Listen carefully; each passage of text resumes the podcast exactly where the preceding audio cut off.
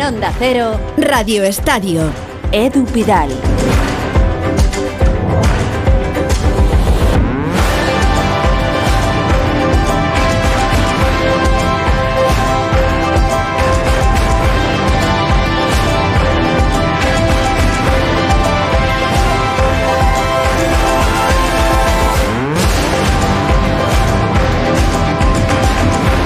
11 y 6 minutos, sintonía de Radio Estadio, después de un gran fin de semana para los amantes del deporte. Lo habéis escuchado todo aquí en Onda Cero y ahora vamos a analizarlo. Vamos a pasárnoslo bien haciendo radio para que os lo podáis pasar bien también escuchando este tramo premium. Acaba de terminar el Barça 2, Cádiz 0 en el Camp Nou y el líder mantiene la ventaja en la liga con el Real Madrid. Una diferencia de 8 puntos, una jornada menos y todo sigue igual, Edu García, aunque el Cádiz ha tenido unas cuantas en la segunda parte, ¿no? Y dos palos, y dos palos. Buenas noches, Tocayo, y dos palos, ¿eh? Y el gol ese raro que yo creo que, como hemos dicho en la transmisión, creo que no está bien anulado porque hay un cuerpeo. ¿Te parece mal anulado? Hombre, claro. Es mm. que eso de que los porteros son intocables en las áreas ya no es. No mm. solamente no es, sino que es un jugador más. Entonces yo creo que hay un choque leve, incluso ni siquiera es fuerte, entre Fali y Ter Stegen y que encima diría que ha hecho más Ter Stegen por derribar al jugador del Cádiz, con lo que, bueno, podría haber sido el 2-1 y tendríamos otro tipo de alas. Y el caso es que no ha hecho un buen partido el Barça y nos ha gustado el Cádiz de la segunda parte. Pero hay que ser certero y el Barça lo ha sido. ¿El titular del fin de semana cuál sería? ¿El Barça, el Madrid, la Liga, el básquet?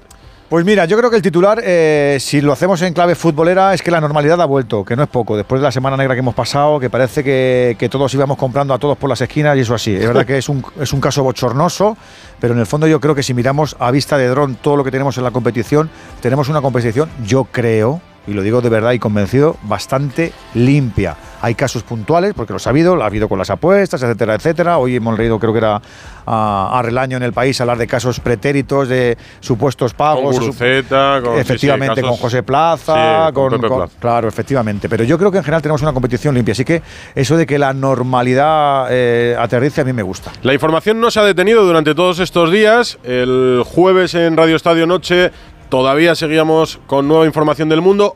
Para la edición de mañana lunes hay nueva información del mundo de la que hablaremos en un ratito, primero con lo deportivo porque acaba de terminar el partido en el Camp Nou. Han ganado los tres primeros de la liga, el Barça, el Real Madrid y el Atlético de Madrid y Unicaja de Málaga ha ganado la Copa del Rey de baloncesto en el Palau Olímpic de Barcelona. Un gran Unicaja en la final ante el Tenerife. Las últimas 13 ediciones se las habían repartido Real Madrid y Barça. ¿Has disfrutado de la final de baloncesto, Enrique Ortego? Muy buenas. Sí, sí, he visto los 30 últimos segundos. Incluso han sido menos emocionantes de lo que suele ser emocionante los últimos 30 segundos. Pues hay que abrirse a otros deportes. No te encasilles con el fútbol. No, que te queda carrera todavía. A, mi, a, mi, edad ya dímelo, que no me encasille con el fútbol. Te queda carrera. No me ha ido mal encasillándome con el fútbol y luego tener otro par de ellos para, para saborearlo. Es verdad. Mr. Chip, buenas noches. ¿Qué tal, Edu? Buenas noches. Te escuché un dato de que hacía eh, muchas décadas que no ganaba un equipo, ha ganado Unicaja, eliminando a Madrid y Barça, ¿no? Sí, sí, sí, sí. Eh, como lo ha hecho ahora Unicaja, que es hacerlo todo ahí en un fin de semana, lo hizo el Club Deportivo Layetano en el año 1942 y luego con otro formato diferente que había antes, el Juventud lo hizo también un par de veces en los años 40 y en los años 50. No me gusta el tono con el que Ortego se refiere al baloncesto. Eh, la burlita lo suelo hacer siempre, ¿eh? La burlita esa de los 30 segundos, eh, tal, esa está bien para hacerla una vez. Ya cuando la haces 15 veces ya pierde la gracia, Ortego. Bueno, pues mientras a mí, me lo sigue haciendo, no tengo por qué pensar en que, te gusta, hablas para ti, hablas, para la gente. claro, pues, por eso. En cambio, te digo una cosa. En todas las tertulias en las que ha estado Ortego, tertulias extra profesionales, digo, fuera de un estudio, se ha comentado mucho los datos que dabas el otro día sobre los arbitrajes del Barça, Alexis. Sobre los años en los que bueno, que son bastante, son bastante. Me hace mucha gracia lo de, me hace mucha gracia la gente que dice, ¿y por qué sacas esto ahora y no lo sacaba en su momento? Pero sí, claro que lo sacábamos. Pero por supuesto, lo que no vamos a estar todo el día con la matraca. Eh, eh, jornada 28, el Barça está 33-3. Jornada 29, el Barça está 33. No, se dice. Lo que pasa es que, claro, a la luz de lo que ha pasado con Enrique Negreira, esos datos eh, tienen todavía una mayor relevancia, pero por supuesto que en su momento lo dimos y además recuerdo perfectamente eh, que a veces eh, llegábamos hasta a hacer coñas aquí en Radio Estadio con el tema, venga otra semana más el Barça sin penalti, es que llegó a estar dos años sin que le pitaran un penalti. y el día, además también lo recuerdo perfectamente, el día que se cumplieron exactamente dos años, Era una jornada de Champions. Estábamos en medio de una jornada de Champions. Me acuerdo que interrumpí, no sé si fue un partido del Madrid o del Barça, para dar el dato. Y me miró Ares como diciendo, pero ¿qué cojones viene esto ahora? Digo, bueno, ya, es que es una cosa, es que es una cosa curiosa. Dos años sin que te piten un penalti. Los grandes claro que, lo hemos, claro que lo hemos hablado, pero ahora todo eso tiene, un, tiene una connotación muy diferente. Sí, por eso ahora tiene más trascendencia, por eso se ha comentado mucho en tertulias de este fin de semana. Me corrigen y me corrigen bien que, claro, el tercero es la Real Sociedad, que ha empatado con el Celta 1-1. El Atlético de Madrid es cuarto, ya a dos puntos de los Churiurdin. Cayetano Ross, buenas noches. Eh, buenas noches. Para ti, ha sido, Pues- para ti ha sido un gran fin de semana porque no ha jugado el Valencia, no has tenido que padecer al Valencia, juega mañana con el Getafe. Sí, pero me ha asustado el Cádiz, ¿eh? Se ha reforzado muy bien en ataque. eh, Chris Ramos, Roger Martí, eh, Lozano, en fin, eh, tiene muy buena delantera. Creo que hoy ha merecido mucho más el Cádiz. Y el dato que daba Alexis, hay que decir que, lo- que fue Mateo Laoz, le señaló el penalti dos años y pico después. Eh, 70 y pico partidos, 700 y pico días. A mí, a mí también parecía una, una barbaridad entonces. Y fue un penalti de Diñe, si no recuerdo mal, contra Las Palmas. Y a la mañana siguiente, eh, la prensa catalana, claro, se metió con Mateu, que le parecía que es muy antibarcelonista. Eh, Ma- Mateo es uno de los que decías el otro día que todavía quedan, uno de los dos que quedan, Edu, al menos con, con relación con el hijo de Negreira. No, relación no, que ha sido coetáneo. Sí, hasta el 2018 eh, el hijo ha estado Hernández haci- Fernández y- haciendo labores de, de ayudar a los árbitros. Hernández Fernández y del Cerro, que tiene 46 años, también seguramente han estado ahí, dale que te pego. Sí, seguramente se conozcan. También lo conocen muchos, ¿eh? O sea, yo he hablado con árbitros que no se han Sí, montado sí. en su coche y, y me decía, sí, y uno me decía, sí, sí, conozco al pajarraco este. Pero porque debe ser que en el Camp Nou bicheaba, bicheaba para, para hacerse ver. Está Edu García, Ortego, Mr. Chip, Cayetano Ross. Eh, se va a unir un poco más tarde David Bernabeu, que anda liado todavía en el Camp Nou, porque como os decía, acaba de terminar el partido del Barça. Barça 2, Cádiz 0. Ya tenemos nuestra primera conexión de esta noche al Camp Nou. Alfredo Martínez, Víctor Lozano han contado el partido en Radio Estadio. Hola Alfredo, buenas noches. ¿Qué tal? Muy buenas noches. Está hablando Sergio González. Vamos a escuchar par- parte de la recta final del, del técnico del Cádiz. centros laterales que también eh, hemos tenido capacidad de remate, uno de Chris Ramos que se ha ido fuera, quiero recordar, uno del Choco Lozano también al palo, la de Fali que salta con Ter Stegen. Bueno, yo creo que en el campo te hemos demostrado un poco las diferentes alternativas que puedes utilizar para, bueno, para intentar hacerle daño al Barça, ¿no? Juegue quien juegue en la línea defensiva.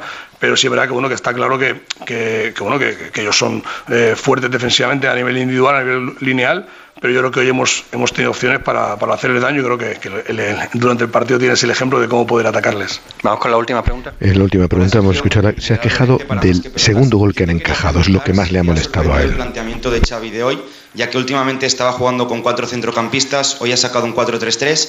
¿Habíais preparado el partido con la posibilidad de jugar con cuatro centrocampistas en contra o habíais barajado la posibilidad de que Xavi también cambiara el esquema? No, teníamos claro que iba a jugar 4-3-3.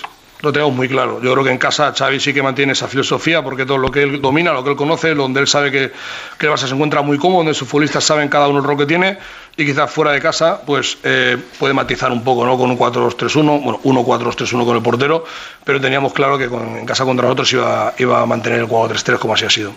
Vale, gracias. Termina la Gracias. rueda de prensa del técnico del eh, Cádiz que dice, bueno, nos han anulado un segundo gol, de aqu- eh, nos han anulado un gol de aquella manera y que evidentemente no se pueden cometer esos errores que le han dejado fuera del equipo del partido prácticamente al final del descanso en tres minutos. no Dice que el primer gol es una gran jugada de Ferran Torres, es inevitable, por tanto le da mérito al ataque, pero el segundo tanto de Lewandowski, él cree que el equipo no estuvo lo suficientemente bien, pero que en casa están siendo fuertes y sólidos y que le falta un poquito fuera para estar donde quiere que el conjunto esté. Por cierto, tiene una magnífica relación con Xavi Hernández, no en vano coincidieron con la selección, bueno, han, vivido aquí multitud de derbis, recordarás Edu, entre el español y el Barça. Sí, les he visto abrazándose y teniendo una buena acabar, conversación sí. al final del partido. Coincidirían en la selección de, de Camacho o anterior incluso. No, no, posterior, posterior, más allá de Iñaki Saez, ¿no? O Iñaki Eh, Sáez, sí, sí, sí, esos años, 2004. Luis, Luis 2003. Aragonés, Luis Aragonés.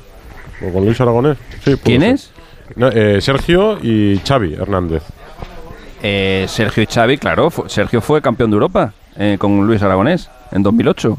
No, no, no, Sergio Sergio, el entrenador no, del Cádiz. Sergio No, no, era- ese era otro No, Sergio. Sergio era el González. Ah, perdón, perdón, perdón, perdón. Sí, Sergio, González, yo creo que no, pudieron jugar Sí. la Eurocopa de No, Portugal en 2004. En el 2004 Sí, entra sí. Xavi, entra Xavi, pero no tiene testimonial eh, porque los titulares eran Albelda y Baraja. Y Sergio González entra más tarde. Yo creo que coincidieron con, con Luis Aragonés, me da la sensación, sí. Sí, puede ser. ¿Te ha parecido bien anulado el gol del Cádiz, Alfredo? ¿Perdón? ¿El gol del Cádiz te ha parecido bien anulado, que lo hablaba con él no, ahora? No, no, a mí me parece que es gol legal. A mí me parece que no hay, no hay nada. Es un, incluso creo que salta mal Ter Stegen y que él mismo se vence. Eh, mira, había dos cosas en el arbitraje, Edu, que no me han gustado. Una, el empecinamiento de que cualquier manoci- man- mano o golpecito en la cara ya es amarilla, pase lo que pase, y, y- y sobre todo los aspavientos de los jugadores. Y luego que todo lo que sea dentro del área es falta siempre, ¿no? Y yo creo que hoy mm, ha caído en los tópicos el árbitro. Y esas tres decisiones no me han gustado. Las amarillas de Johnny que sí me han parecido excesivas y el gol me parece que es un gol legal. Por eso, por eso este tema de las estadísticas está muy bien. Pero claro, hoy tú no sabes si este gol que no le anulan al que le anulan al Cádiz si es gol legal. Esto no, no entra en una estadística como un dato importante, ¿no? Va a empezar Xavi y luego, os- luego os voy contando. En cuanto que hable en, en En castellano nos avisas. Eh, lo que os pregunto es que a mí me ha gustado el Barça de la primera parte, ha sido un buen Barça, pero como que se ha relajado, como que ha venido, le ha cedido terreno al Cádiz y el Cádiz ha hecho una segunda parte brillante. O sea, ha tenido ocasiones de sobra. El Barça hoy ha creado muy poco en ataque, porque las, aparte de las dos ocasiones esas que lo hacen dos o tres minutos, eh, Ledesma yo no le recuerdo grandes paradas. De hecho, la- si das un repaso a las estadísticas, ha rematado casi tanto a puerta, tanto en tiros en general como pues, a puerta el Cádiz como el Barça. Sí, pero Y que lo lo- ha mejorado mucho esa estadística Luego, según la segunda la parte. ¿no? segunda parte el- Claro. es, que el Cádiz ha sido superior. El, el, el- básicamente el Barça no ha tenido ocasiones. El remate es- han su desviado, uno de Ferran arriba. El, el- el de Lewandowski es el más claro que había habido falta de Gaby, que el árbitro no lo había pitado. Pero la segunda parte en ataque del Cádiz es muy buena, porque no solo llega, sino que crea muchas ocasiones de gol, como antes estaba enumerando el, el propio entrenador. O sea que yo A creo que hoy merece bastante más. ah, mere- decir bastante más, yo creo que el, el Cádiz merece hasta empatar el partido de hoy. Sí, sí, no solo marcar, sino empatar. No, no, por número seguro. Decía la sensación de la primera porque a lo mejor me pareció con más llegada, un mejor Ferran Torres, que no lo habíamos visto hasta ahora a este nivel, eh, con Sí. llegada, con, no sé, con más brillantez. Sí, Ferran ha estado espectacular en la primera parte, pero es verdad que el Barça en la segunda se ha alejado mucho, no ha presionado arriba, eh, yo creo que se ha sentido cómodo hasta el punto de pensar que iba a ganar con facilidad, pero de eso nada, ha sufrido porque el Cádiz ha tenido muchísimas ocasiones, si llega a meter alguna, pues habría cundido el pánico en el Camp porque el equipo se ha venido abajo, yo creo que el centro del campo, eh, Gaby no ha estado bien, la ausencia de Pedri se ha notado muchísimo, aunque, aunque Sergi Roberto puntualmente haya participado en los dos goles, pero no, no lleva el manejo del, del equipo como lo hace Pedri. Y el equipo, pues eso, se ha alejado mucho del área contraria y después ha sufrido también en defensa. Y por apuntar algo más del, del gol anulado a Roger Martí, no solamente es que sea muy dudoso, es que pita después de que marque. Se espera un par de segundos a que marque y entonces es cuando pita. No sé si habéis tenido esa sensación, pero yo creo que todos los jugadores sí que han tenido ese- esa impresión de que ha, pitido- ha pitado después de que haya marcado eh, Roger Martí, que es una acción un par de segundos posterior. Sí, no, no, la verdad que no me había fijado. no me he fijado yo en ese lapso de tiempo, lo que me he fijado es en la acción, porque enseguida han ido a. eh, Ter Stegen es el primero que ha protestado y luego viéndola en el cuerpeo, pues dices, madre mía, pero ¿cómo se puede evitar ese tipo de cosas? Es que no tiene ningún tipo de razón de ser. Y por eso luego a los chavales les han dicho lo mismo, que no, que no había tu tía. Corre per Este l'equip, ell Xavi sempre està pendent del, del company, no? ajuda al lateral. Está- eh, fa En catalán todavía. No, pero ahora viene ya en castellano. Estaba hablando de Ferran Torres y del rendimiento. Entenc que, que la gent el valora per les assistències. y sobre todo en la segunda línea, los jugadores que han entrado hoy, como Sergi Roberto. Que han rendido a un muy, a un muy buen nivel. El técnico que está bastante satisfecho de la primera parte que ha hecho, que ha hecho el equipo y que ahora está haciendo una renga sobre un Ferran que mentalmente estaba bastante tocado y que, bueno, incluso necesita el apoyo de un psicólogo. Habla de una actitud espectacular y que le dan confianza. Ara que, el nivell el mantingui, perquè al final ens donarà moltes coses. Eh, buenas noches, mister Alfredo Martínez, en directo Buenas para noches. Radio Estadio Noche. Victoria profesional, una victoria Este es importante porque el equipo a lo mejor estaba un poco más pensando en el Manchester. La primera parte buena, pero, pero el, el Cádiz os ha dado más problemas de lo que esperabais. Sí, al final hemos concedido demasiado, en mi opinión, y ahí no me ha, no me ha gustado, ¿no? Los últimos 15, 20 minutos, pero al final hay fatiga, hay cansancio, el equipo también viene de hacer eh, un esfuerzo muy grande el, el jueves y es, y es normal, ¿no? Con el resultado prácticamente encarrilado, no sentenciado, pero bien encarrilado, pues es normal. El Cádiz, se ha tirado arriba, nos ha hecho mano a mano, nos ha ganado duelos también en, en saques de banda, en corners, en estrategia. Bueno, ellos tienen sus bazas y al final nos han, han generado peligro, pero, pero solo al final, ¿no? El técnico del Barcelona en torno a esta victoria que ha conseguido el equipo y que le mantiene a diferencia de 8 puntos. Hablan también de Sergio Roberto y Deri García como jugadores destacados y que los va a necesitar en la, en la recta final de la, de la temporada. Habla ahora sobre la confianza en, en jugadores como Sergio Roberto. Como va en catalán, aprovecho que está Bernabéu, me parece ya. David, buenas noches. ¿Qué tal, Edu? Muy ¿Te, buenas te habrá a todos. gustado más el Barça en la primera y te habrá decepcionado más en la segunda? Sí, sobre todo la segunda, los últimos 15-20 minutos, como decía el entrenador, ¿no? Como decía Xavi. Yo creo que hacía tiempo, salvo el partido contra el Villarreal, pero es el Villarreal, que es un equipo que por jugadores, por estilo, a veces te puede someter un, ratito en tramos de partido. Hacía tiempo que al Barça no le pasaba lo que le ha pasado hoy, menos Camp Nou, que es no saber descansar con balón cuando tienes un resultado que no es definitivo, que sabes que el rival si te mete un gol se te mete en el partido, pero que es un resultado más o menos cómodo, ¿no? Y, la verdad es que al equipo le ha costado. Yo creo que la baja de Pedri es muy importante. Eh, se nota mucho, sobre todo a la hora de meter un poquito de pausa ahí. Eh, y al final, claro. Y la de Busi, pues, David, y la de Busi. Y la de Busquets también, que no ha podido jugar ningún minuto porque le ha reservado por lo, por, pues, de cara al jueves. Eh, claro, claro, es que al final cuando hablábamos del control que tenía el equipo con el balón con cuatro centrocampistas, hablábamos de esos cuatro centrocampistas, de Frenkie, Claro. de Busi, de, de Pedri, de Gaby. A la que entra que sí, eh, Sergi Roberto, fíjate, ha hecho una buena primera parte hoy, pero ya no es lo mismo. Desde el punto de vista del control y la pausa que necesita el equipo, ya no, ya no es lo mismo, ¿no? Y yo creo que lo ha notado y el, y el Cádiz, bueno, es un equipo que tiene un gran entrenador que es Sergio González, que, ha- que ha crecido en, los últimas, en las últimas jornadas, tiene sus argumentos y efectivamente, pues, pues ha merecido como mínimo meterse en el partido. Para mí no es falta en el córner a, a Ter Stegen. Mira, coincidís Eh, todos. Debería haber sido gol y luego, en lo bueno de la primera parte, bueno, en la línea de los últimos partidos. Creo que ha sido un equipo con ritmo, con presión alta, con recuperación de balón, con mucha llegada, a pesar de que Ledesma no ha tenido que intervenir hasta el final. eh, que es algo que le está costando al equipo, ¿no? Cerrar los partidos, tener algo más de gol últimamente. Pero yo creo que el 2-0 al filo del descanso pues hacía justicia. El Barça ha sido muy superior y ha hecho una buena, una buena primera parte. Luego, al final, el objetivo es este: mantener la distancia con el Madrid que yo creo que por calendario el Barça lo puede conseguir hasta el famoso 19 de marzo, que es cuando se enfrenten En el, Camp clásico. Nou, ¿no? voy, voy a la sala de prensa que está Xavi Hernández hablando de Sergio Roberto. De las más injustas que he vivido yo en mi, en mi carrera.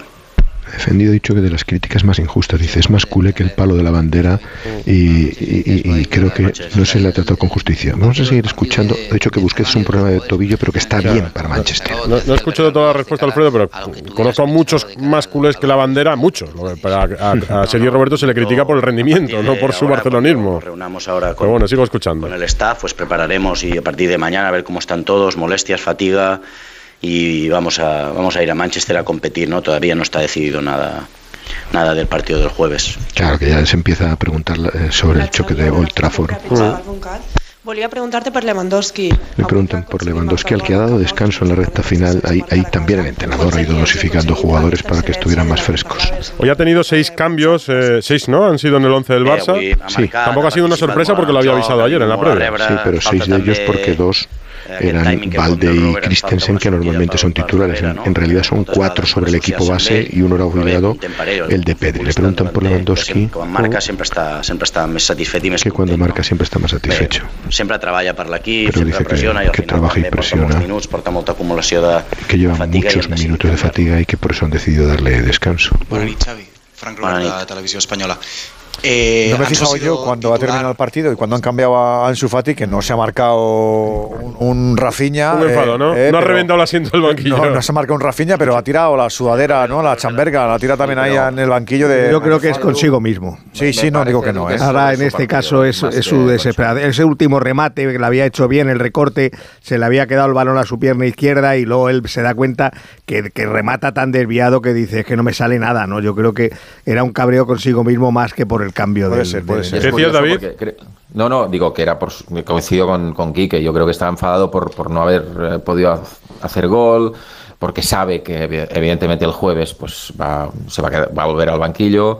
Y claro, una oportunidad como la de hoy, que has jugado prácticamente los 90 minutos, casi casi, pues, pues bueno, la ha desperdiciado desde el punto de vista del gol. Creo que curiosamente ha estado mejor. Hemos visto más acciones de Ansu Fati eh, de nivel en la segunda parte, que el Barça ha estado peor que no en la primera, donde todo el protagonismo se lo ha llevado. Mira, Xavi hablando del, gol ¿no? anulado al Cádiz. Suficiente como para, para pitar falta, ¿no? Dice que le ha parecido que chocaban Hola, y que, que era suficiente como para pitar falta. O sea que Xavi está, no, no está de acuerdo con todos nosotros. Sí, bueno, él lo veía desde otro sitio.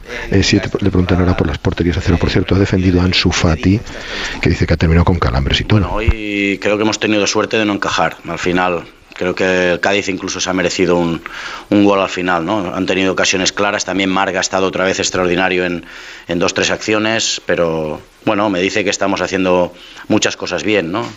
Tanto en ataque como, como en defensa son números extraordinarios y, y bueno, pero no, no hay nada ganado, ¿no? La liga está. Estamos en una posición muy buena, a ocho puntos del, del Madrid, pero quedan todavía partidos y, y queda muchísimo. Pero contento, sí.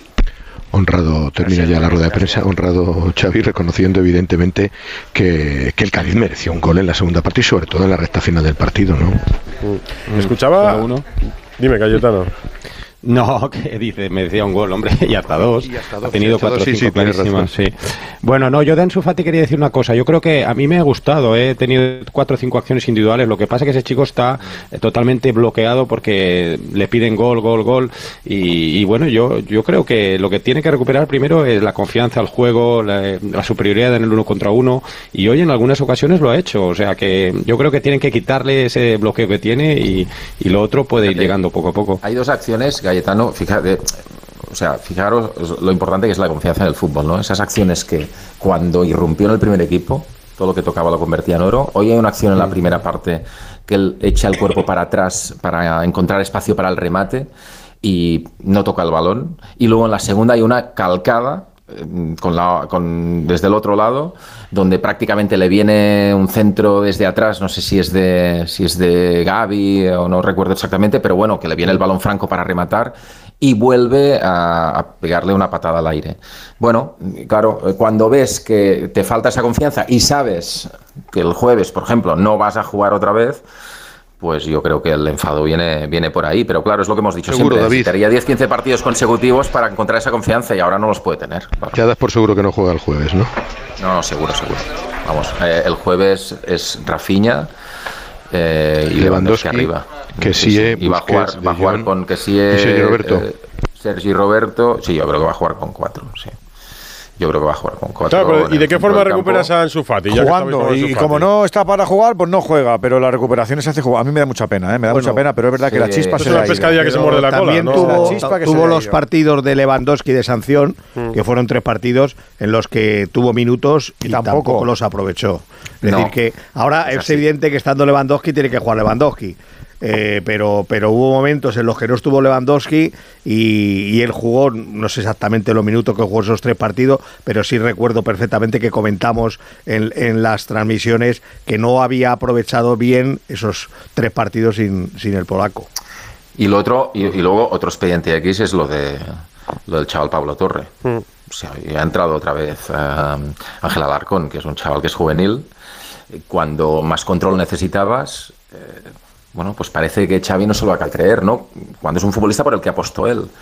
Pero claro, si hoy no tienes a Pedri, eh, has dejado ya fuera de. Ya, ya tienes en el banquillo a Frenkie de Jong, no juega Busquets, necesitas control y tampoco juega y metes antes un delantero, pues no, pues no lo sé qué va a ser de este chaval, ¿no? Que a mí me, me encanta, vamos, a mí me parece que es un chaval que tiene madera para, para poder tener minutos en el futuro, ¿no? Ross. Siguiendo con el tema de No, que yo creo que- Sí, sí, Alfredo. No, decía que siguiendo con el tema de, Ansu Fati, evidentemente ya estamos hablando de muchas oportunidades, ¿no? Eh, hoy es un partido entero. Incluso hoy en el partido me parece que comentábamos, bueno, es que Arzamendia es más fácil que el otro lateral y, por eso Ferran brilla. Al final estamos buscando cosas que justifiquen que Ansu no acaba de... Y, en la carrera, por la titularidad, hoy Ferran le ha dado dos pasos por delante. Es decir, que ya, ya incluso en esa lucha está perdiendo terreno, ¿no? Yo, yo creo que es una situación complicada para el hispano-guineano de darle la vuelta. Fíjate que el, el tema de, de Ferran fue muy psicológico. Él, ya sabéis que con la federación tenía a Valdés como psicólogo de la selección y aquí en el Barcelona él necesitó un psicólogo en esta fase mala durante un tiempo pidió una consulta porque estaba bloqueado, no era un problema ya futbolístico, era un problema mental, ¿no? Y ahora parece que está empezando a salir del túnel porque futbolísticamente es un gran jugador, ¿no? Mira, Ferran Torres, después del partido. Sí, bueno, sobre todo contento. eh, Yo creo que es el reflejo de, de cómo venimos trabajando, de que el equipo se ha consolidado mucho.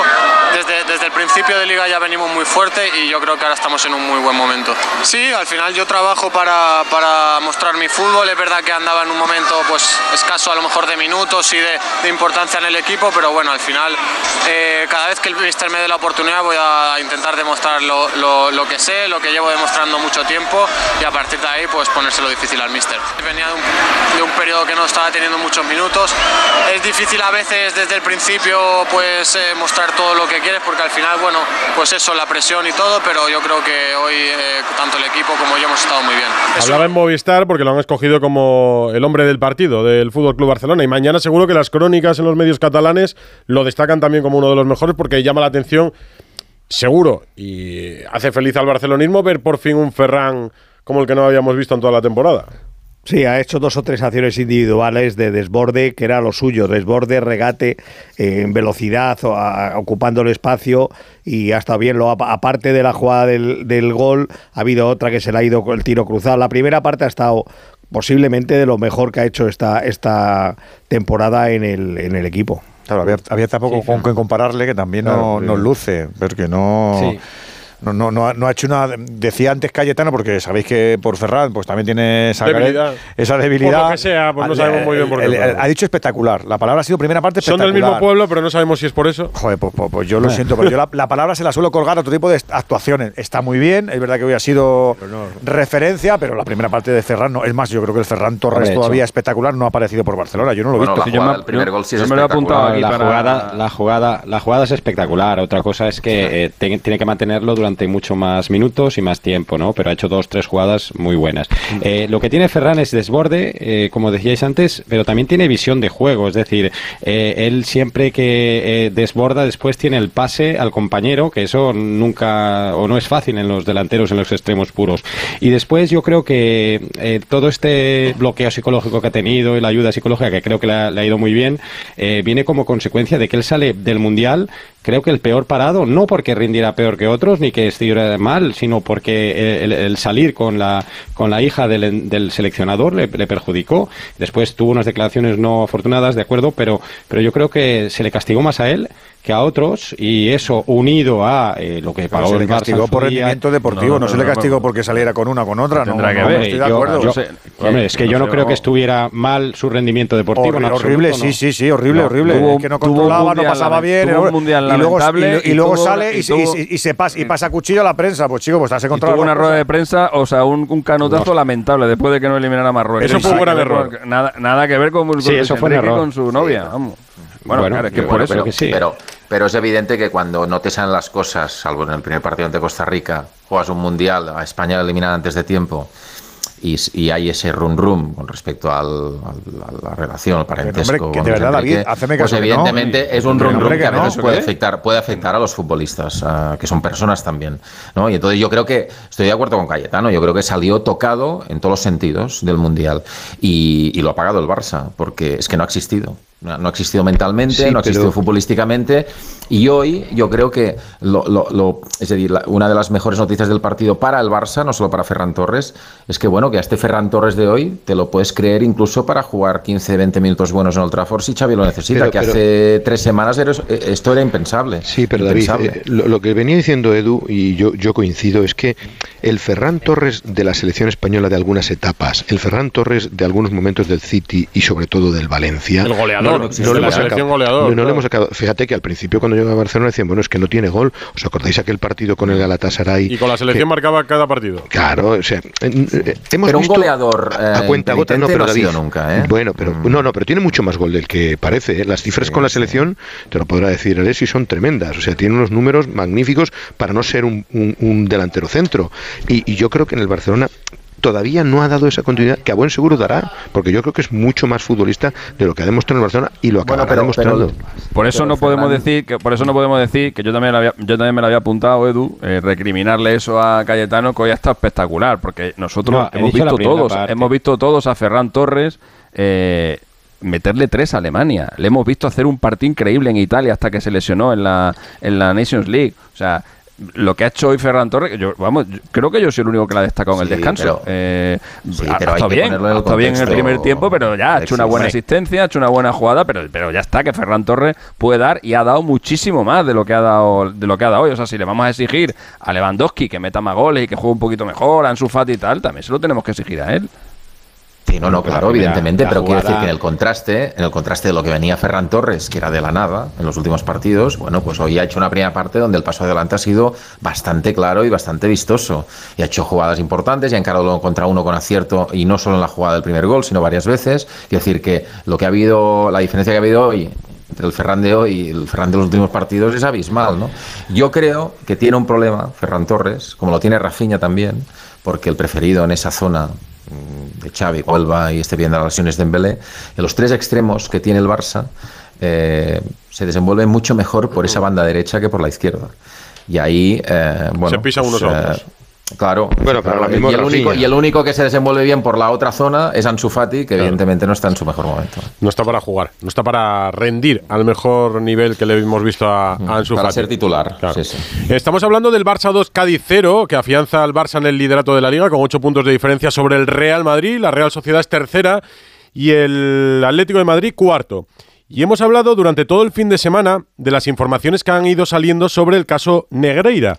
Por ejemplo, que un directivo del Barça se quedaba con el 50% de los pagos al hijo de Negreira, una especie de comisión. Josep Contreras es el directivo en las juntas de Núñez, Gaspar y Bartomeu, es un gran amigo, era un gran amigo de Ángel María Villar. No lo vamos a escuchar declarar y entendían que su declaración iba a ser muy importante porque falleció el pasado mes de diciembre y me sorprendió escuchar a Ernesto Valverde en la previa del partido de ayer entre el Atlético de Madrid y el Athletic.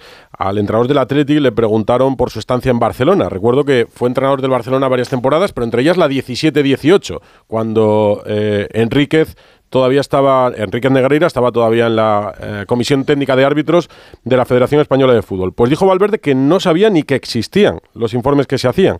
Y la gran pregunta que me hago yo desde el otro día, cuando iba ya de camino a casa, digo, si los informes eran verbales, ¿quién era el receptor de los informes? Porque los presidentes me dicen que no Bueno, el otro día sabían... nos dijo, el otro día nos dijo Gerard que a él No, sí que le llegaban No, pero es, informes es escritos. diferente. El hijo. Es diferente. Esos son los informes que hacía el hijo, Alexis.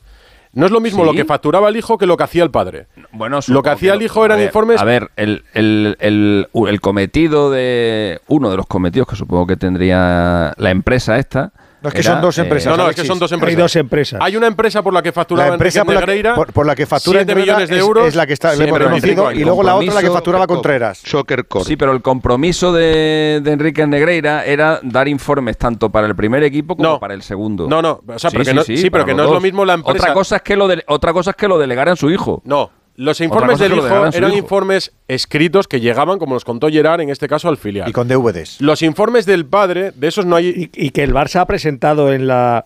En, Sí, en la- sí, claro. Gerard, Gerard nos a dijo que puede que fiscalía, tuviera alguno en su casa. fiscalía. Pero eso se facturaba a través de una empresa que, como co- contaba estos días el mundo y contaba yo ahora, el 50% de esto en una especie de comisión se lo quedaba el directivo Contreras. Tocayo, eh, eh, la empresa de Enrique Negreira facturaba en la última etapa los cuarenta y tantos todos los meses y en media unos 90.000 al mes. Por nada. Claro, por, Por unos nada. informes verbales que... Por nada. Si Ernesto No, Valverde no 90.000 puso meter no, por nunca nada. llegó a ser tan alto, no llegó a nunca a 90.000. Bueno, No, una media de- era- de unos cuarenta y pico mil euros al mes. No, pero 45.000 de Me- media. medio A- a millón. mí me sí, parece 40 y pico mil al mes. Edu, Pero que yo me pregunto, Alfredo, los presidentes, algunos nos dicen que ni, s- ni lo sabían esto. Y que vamos, que con ellos, de, vamos, nos mintió Gaspar el otro día, aquí por ejemplo. Entrenadores como Valverde dicen que no sabían ni que existían esos informes. Y entonces yo me pregunto, ¿los informes pero- verbales a quién iban? Me imagino que el al- director al- deportivo. ¿Al el director El deportivo? único presidente. ¿Y el, director presidente que ha deportivo para que qué quiere un informe arbitral que luego no le traslada al entrenador? Ya, bueno, e- e- esa es la pregunta que hay que hacer. Informe verbal, además. Yo Entonces yo, estoy, me- yo estoy convencido de que no hay nada. De que eran Claro esos que no. es- eran pagos de nada. Claro que no. Por eso ni hay cosa. contrato de por medio, no hay nada. Es Pero- más, estoy leyendo la información que mañana publica El Mundo, que me la ha pasado antes eh, Bustillo, y yo ya me he leído el, hubiera- PDF, y habla de una media de 90.000 hasta 90.000 euros desde esos años que estamos hablando, para, para llegar a la suma de los 7 millones. Publica mañana El Mundo las comunicaciones entre abogado y el gestor, Carlos Tusquets, que fue gestor del Barça cuando estaban todavía en pleno proceso eh, electoral y efectivamente eh, entre ellos hablan de no tenemos contrato, le dice el abogado, ¿y qué digo? Decimos eh, que no hay contrato, decimos la verdad, que no hay contrato y que solo hay unas mensualidades por estos por, por supuestos informes que no existen en ningún lado y es que no existen. En el Barça no hay ningún tipo de eh, peso documental porque no tienen, tienen las facturas. Lo único que pueden presentar y, y lo único que le presentan en teoría a la Oficina Nacional de Investigación de Fraude, la UNIF, son las facturas, que tienen facturas, tienen, es más, dice el, el- el directivo del Barça, en este caso el del gestor, si no sé que hay muchas, si hay muchas facturas, claro, No, todos los pero- meses, pero calcula. Tusquets, No, Tusquets, sí. que, que fue presidente de la gestora, el otro día hizo unas declaraciones en las que él dice que él no tenía en ninguna auditoría ningún desvío de dinero de este tipo, ni, ningún partida. registro en ninguna parte presupuestaria. ¿A Que quién, por tanto, entonces, ¿a quién le encargaba el Barça las auditorías? ¿Al chino de la esquina? Mira, Pues pues, eh, ese es otro tema también a analizar. el- el- el Porque, claro, a nosotros nos pueden exigir responsabilidades periodísticas de hacer seguimiento y tal, pero los auditores nunca destaparon ninguna irregularidad. Yo Pero creo, es y, y yo creo, per- perdona David, Sí. el nombre de Josep Contreras es muy importante en todo esto, porque es una persona muy vinculada al colectivo arbitral, muy vinculada a la federación, era amigo personal de Ángel María Villar. Tú estás hablando, Edu, de comisiones a veces de hasta el 50%, no todas. Es decir, fijaros no, el no, trabajo que de hacía hasta el 50%, claro. porque por lo que se ve, Enrique Negreira va sacando cantidades en metálico de lo que cobra del Barcelona.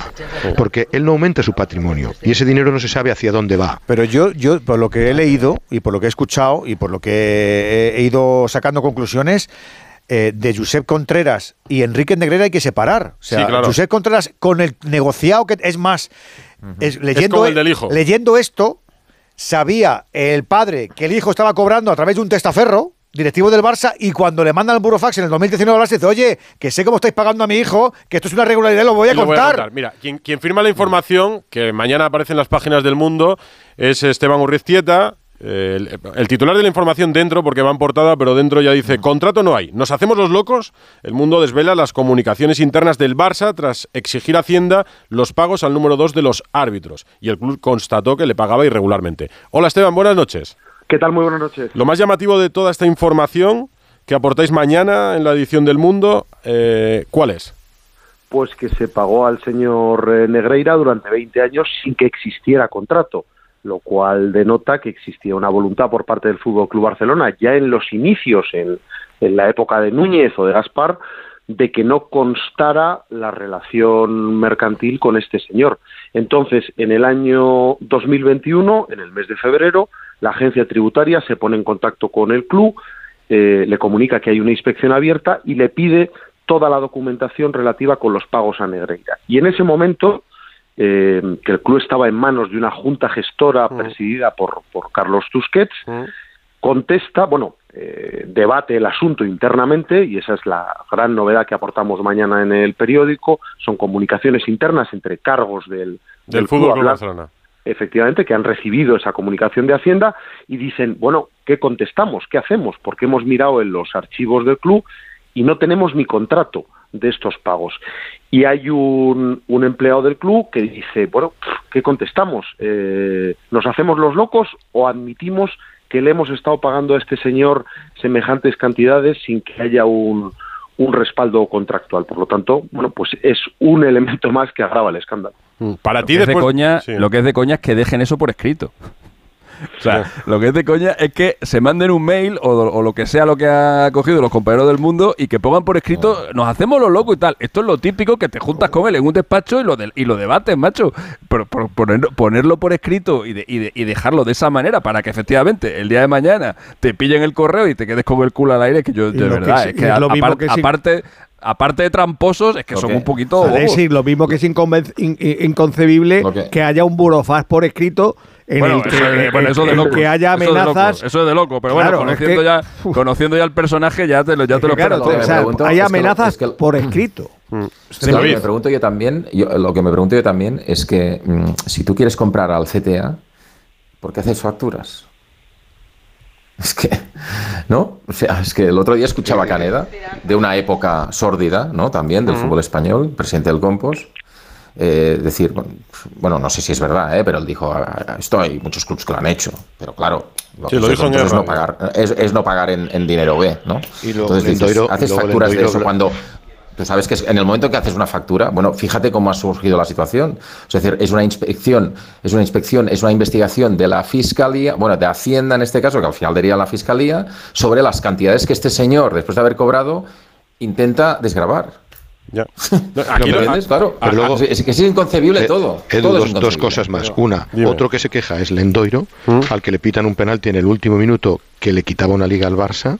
O sea, que dices, bueno, eh, usted está hablando de que ya sabían todos, pero si, si usted no gana una liga es porque fallan un penalti, pero lo más fácil hubiera sido no pitarle ese penalti o no darle esa opción. Y, y segundo aspecto, a mí me parece que las cantidades que estamos hablando para comprar al colectivo arbitral son sinceramente muy escasas y más ahora que los futbolistas son profe- Ya, ya, son pero profesionales. sí, pero cantidades escasas. pero tam- pero- por- la capacidad, las- perdón, perdón, por- las épocas. por la capacidad para Enrique influir. Negreira, por lo que hemos sabido, Para empieza influir, a trabajar claro. para el Barça en 2001 y el penalti de, de Reazor es en, el no- en el en el, en el club, 1994. en el- no, no, Lendoiro se queja, Lendoiro se queja. pero no se queja de esa jugada, hombre, si esa jugada fue mucho antes de que Negreira estuviera perdón, por el Barça. Negreira, este Negreira tiene 20 años vínculos con el Barça desde. Núñez, A ver, desde Núñez. Aquí no olvidemos que lo llamativo es que el Barça pagó 7 millones de euros, que me parece a todo el mundo, a todas luces, una cantidad abultadísima por informes desconocidos, declarados verbales. Inexistentes. Inexistentes. 7 millones de euros al vicepresidente de los árbitros. Que ya haya tenido capacidad para influir o no en los arbitrajes es una pregunta que nos haremos, pero que hayan Claro. pagado 7 millones al vicepresidente. yo te hago es la de otra manera. Est- Esteban, de todas las informaciones que has publicado, y publicas muchas informaciones y exclusivas sobre tribunales, ¿no te parece esto algo escandaloso no? O sea, ¿te Bueno, parece? yo, creo, yo creo que el Burofax tiene pocos precedentes, ¿no? Es Eso es que eso es la un, leche.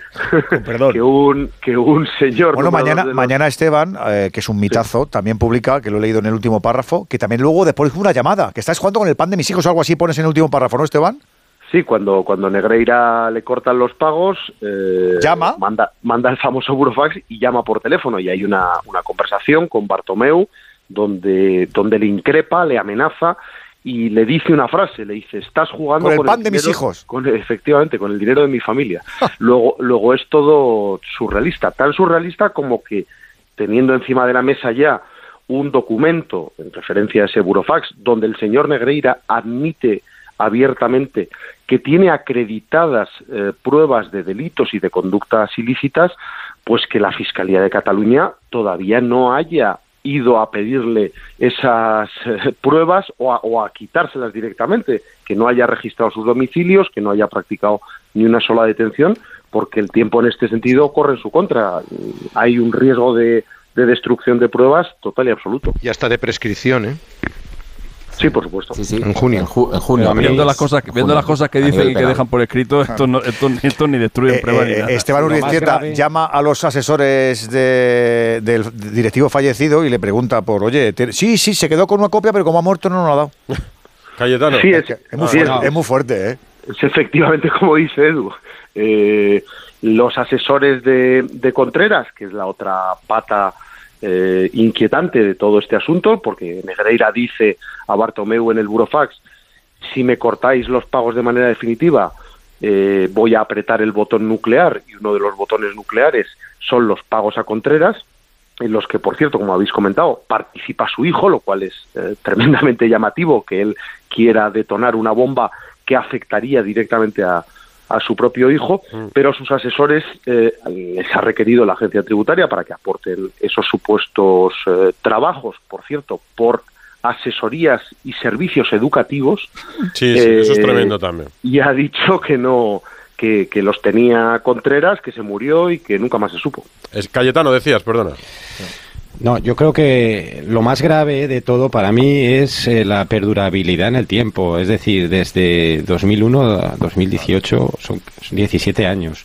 17 años pagando unas cantidades desorbitadas, desproporcionadas, eh, bestiales. eh, 18 años en los que pasan cuatro directivas, en los que el presidente actual del Barça cuadruplica eh, la cantidad pagada a este señor eh, que todos pensamos que lo que intentaba hacer, y es lo, que- lo lógico, lo razonable por, por pagar una cantidad tan, tan alta, es incidir en, en los arbitrajes. Claro, pero entonces, y, Cayetano- y- y lo que invita, a, déjame que, eh, Sí. que acabe, que lo que lo que indica esto es que estaban muy satisfechos con el trabajo de este señor, porque si no, no lo aguantan tanto tiempo. o sea, que esto, estaban esta interpretación que- naif... estaban- eh, Cayetano, estaban Pero, tan perdona, satisfechos perdona. que cuando llegó la porta le subió el sueldo. Claro, Claro, pero eso digo, esta, inter- esta interpretación naif de no, pero eh, lo que hacía es que le- les vendía humo y esto se lo creía, pero ¿cómo van a aguantar esta gente 17 años pagándole estas barbaridades si no vieran que daba resultado lo que estaba haciendo? ¿Y por qué la porta el otro día, en lugar de decir sacan esto porque nos va bien, no responde a por qué cuadriplicó el sueldo, la facturación a este Porque- señor Enrique Negreira? Porque reconocer eh, lo que todos más o menos pensamos. Pero si se va a ver la instrucción, David. Si es que va a tener que bueno, responder pero, esto algún pero día. antes de que se vea, eh, no hay. El único, responder. el No lo único va a decir él, presidente, Edu, el único del que decimos que ha mentido, el único presidente del que decimos que ha mentido, que no Es ha dicho Gaspar, porque es el único que ha es, hablado. es Joan Gaspar, que es el único que ha dado la Claro, cara. Pero, sí, sí. por ejemplo, en el comunicado que hace el Barça Mm. bajo la presidencia de Joan Laporta el otro día, ya lo dijimos, ¿no? Es decir, si tú no has hecho esto, el primer punto de tu comunicado es precisamente negarlo rotundamente. Es decir, mientras yo he sido presidente en mi anterior etapa y en la actual, de aquí no ha salido un euro con destino al Comité Técnico de Árbitros. Es lo primero que haces y evidentemente esto no lo haces en el comunicado. ¿no? Y porque ya no hay del cuarto y punto. porque ya no hay David eh, un, un, Claro. elef- un elefant blau en, Yo- este, en este en este club porque es para que algún socio se reúna con otro socio y dice vamos a por el Claro, presidente que sí, están sí, sí. están descapitalizando Yo- este club que no tiene un duro y mira lo que están pagando Yo coincido y nos con- personamos Claro. y nos, y nos con personamos como acusación sentido particular es que los socios de del Barça es a veces la perdurabilidad, o sea, porque al final, mira, si hubiera sido un presidente, imagínate Bartomeu, que está permanentemente bajo sospecha, lo ve hace tres años y tal. Pero claro, si esto dura desde el 2001 hasta el 2018, cuatro presidentes distintos. lo Anterior todos, incluso, David. le suman- Anterior, con Núñez. Bueno, anteri- sí, pero quiero decir que Y al venga final. a pagar facturas si venga a Eh, pagar de facturas. momento, de momento lo que se puede demostrar más o menos es esto, ¿no? O- y encima, pero de- de- vuelvo a repetir lo, lo que dije el primer día, ¿no? Cuando, cuando intervinimos por primera vez sobre este asunto, me preguntaba Edu. Vamos a ver, eh, es que no le des más vueltas. Es decir, el Barça mm, le ha pagado mucho dinero al vicepresidente del CTA. Esto no se puede hacer. Claro. No se puede hacer. Y a partir de ahí ya está hecho el daño. Luego, que se demuestre el impacto de esta situación sobre el terreno de juego es otra cosa. ¿Vale? Ya os dije yo que yo pienso que el Barça las ligas que ha ganado las ha ganado en buena lid y las que ha ganado el Madrid también. Quiero decir, ¿me entiendes? O sea, Pero lo que además me sabe todo mal ello, David, es además que de esto todo ello- impacte directamente en, la, en No, una de las es- mejores generaciones de la historia del Ya, fútbol. pero es que Eso además de todo ello, pero- es- hay, que, hay pero- que ver si hay algo ilícito. O sea, que es que Claro, ya, claro. ya, ya no No, solo lo ah, inmoral de Aquí contratar. la segunda parte es ¿A cambio de demostrar qué? el que- claro, es demostrar que realmente lo que ha pasado, lo, lo que todos intuimos que ha pasado, ha impactado directamente pero, en la pero, compra de partidos. pero ante- eso, está- una- ante a ver, eso- a ver, una ante cosa. eso están los datos de Alexis. pero espera, antes que tengo a Esteban pero los Ale- colgado al pero teléfono. Los datos de Alexis, sean los que sean. Ahora los los repasamos. esos datos, de esos pero datos eso no pueden Ahora lo demostrar que repasamos, David. Espera. Esteban, vamos a conocer más novedades en los próximos días. ¿Seguís trabajando, me imagino, para sacar nuevas informaciones? ¿O esto Sí, va- va a tener sí, recorrido a medio plazo? Sí. Sí, sí, sí, sí, vamos a seguir con, con este asunto y, y, por supuesto todo lo que tengamos relevante pues lo vamos a ir publicando, ¿no? Se está especulando mucho con la conexión de Negreira, con los partidos y demás. Yo coincido con vosotros. Lo que hay sobre la mesa ya es una auténtica barbaridad. Claro, es que ya me parece un escándalo. Gracias, Esteban. Un fuerte abrazo. Son las 12 y 53 y vamos a seguir con el tema Negreira. Radio Estadio Noche, Edu Pidal. Hablábamos ahora de las nuevas informaciones que publica mañana El Mundo con nuestro compañero Urriztieta. Luego, durante el fin de semana, entre las insensateces que he leído, porque ahora todos son muy dignos, bueno, la porta ya mandó balones fuera, intentó desviar la atención y mira que tuvo tiempo para prepararse una respuesta desde que supo que esa información saldría, lo decíamos ahora. Luego tuve la mala experiencia de ver cómo Gaspar mentía, es verdad que dice Bernabéu, ha mentido porque es el único presidente que ha hablado. Pues es verdad, Gaspar, se lo agradecíamos el otro día, de todos los que eh, preguntamos para ver si estaban dispuestos a hablar, el único que dijo sí es Gaspar y por tanto es el único que, que mintió diciendo que no sabía nada. Eh, ilícito que se preguntaba Alfredo, no sé si es ilícito pagar 7 millones durante tantos años, un periodo tan extenso, sin tener una relación contractual entre el pagador y el receptor de, esos pagos. Pero me he encontrado con un tuit de Tony Freixa que me ha enfadado especialmente. Un tuit que dice, la caverna tóxica habla de prescripción de las infracciones. ¿Qué infracciones? Contratar un servicio de asesoramiento nunca ha sido una infracción.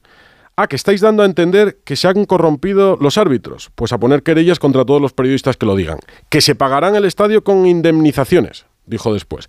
Claro, le faltó decir y explicar que el servicio de asesoramiento se contrató con el vicepresidente de los árbitros. Que esta es la clave, como destacaba ahora Esteban, por un, tota- total de 7 millones de euros, que es una pequeña matización que Freixa no hizo.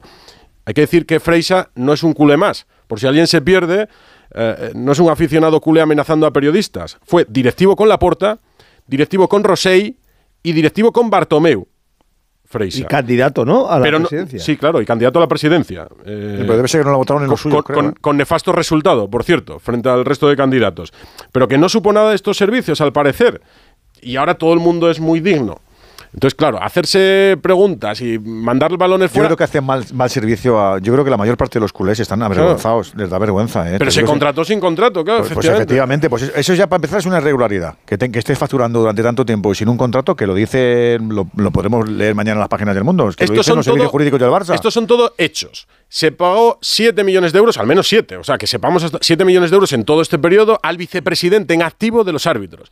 Que pudieran influir o no, eso ya son preguntas que se puede hacer cada uno. Y son preguntas que los aficionados han hecho durante el fin de semana. Por eso, Alexis, tú sacabas lo de los datos. Es que hay una serie, a ver, hay una serie de hay una serie de hechos que están que están más que probados. Si lo que pretende, si lo que pretende Freisa o Laporta o cualquier seguidor de estos del Barça recalcitrantes que hay por ahí intentando justificarlo todo, si lo que pretenden todos ellos es que cual- alguno de nosotros vengamos aquí hoy y, dija- y digamos el Barça pagó a eh, Enrique Negreira para que le regalaran los partidos y además lo consiguió. No lo vamos a hacer porque de eso no tenemos pruebas.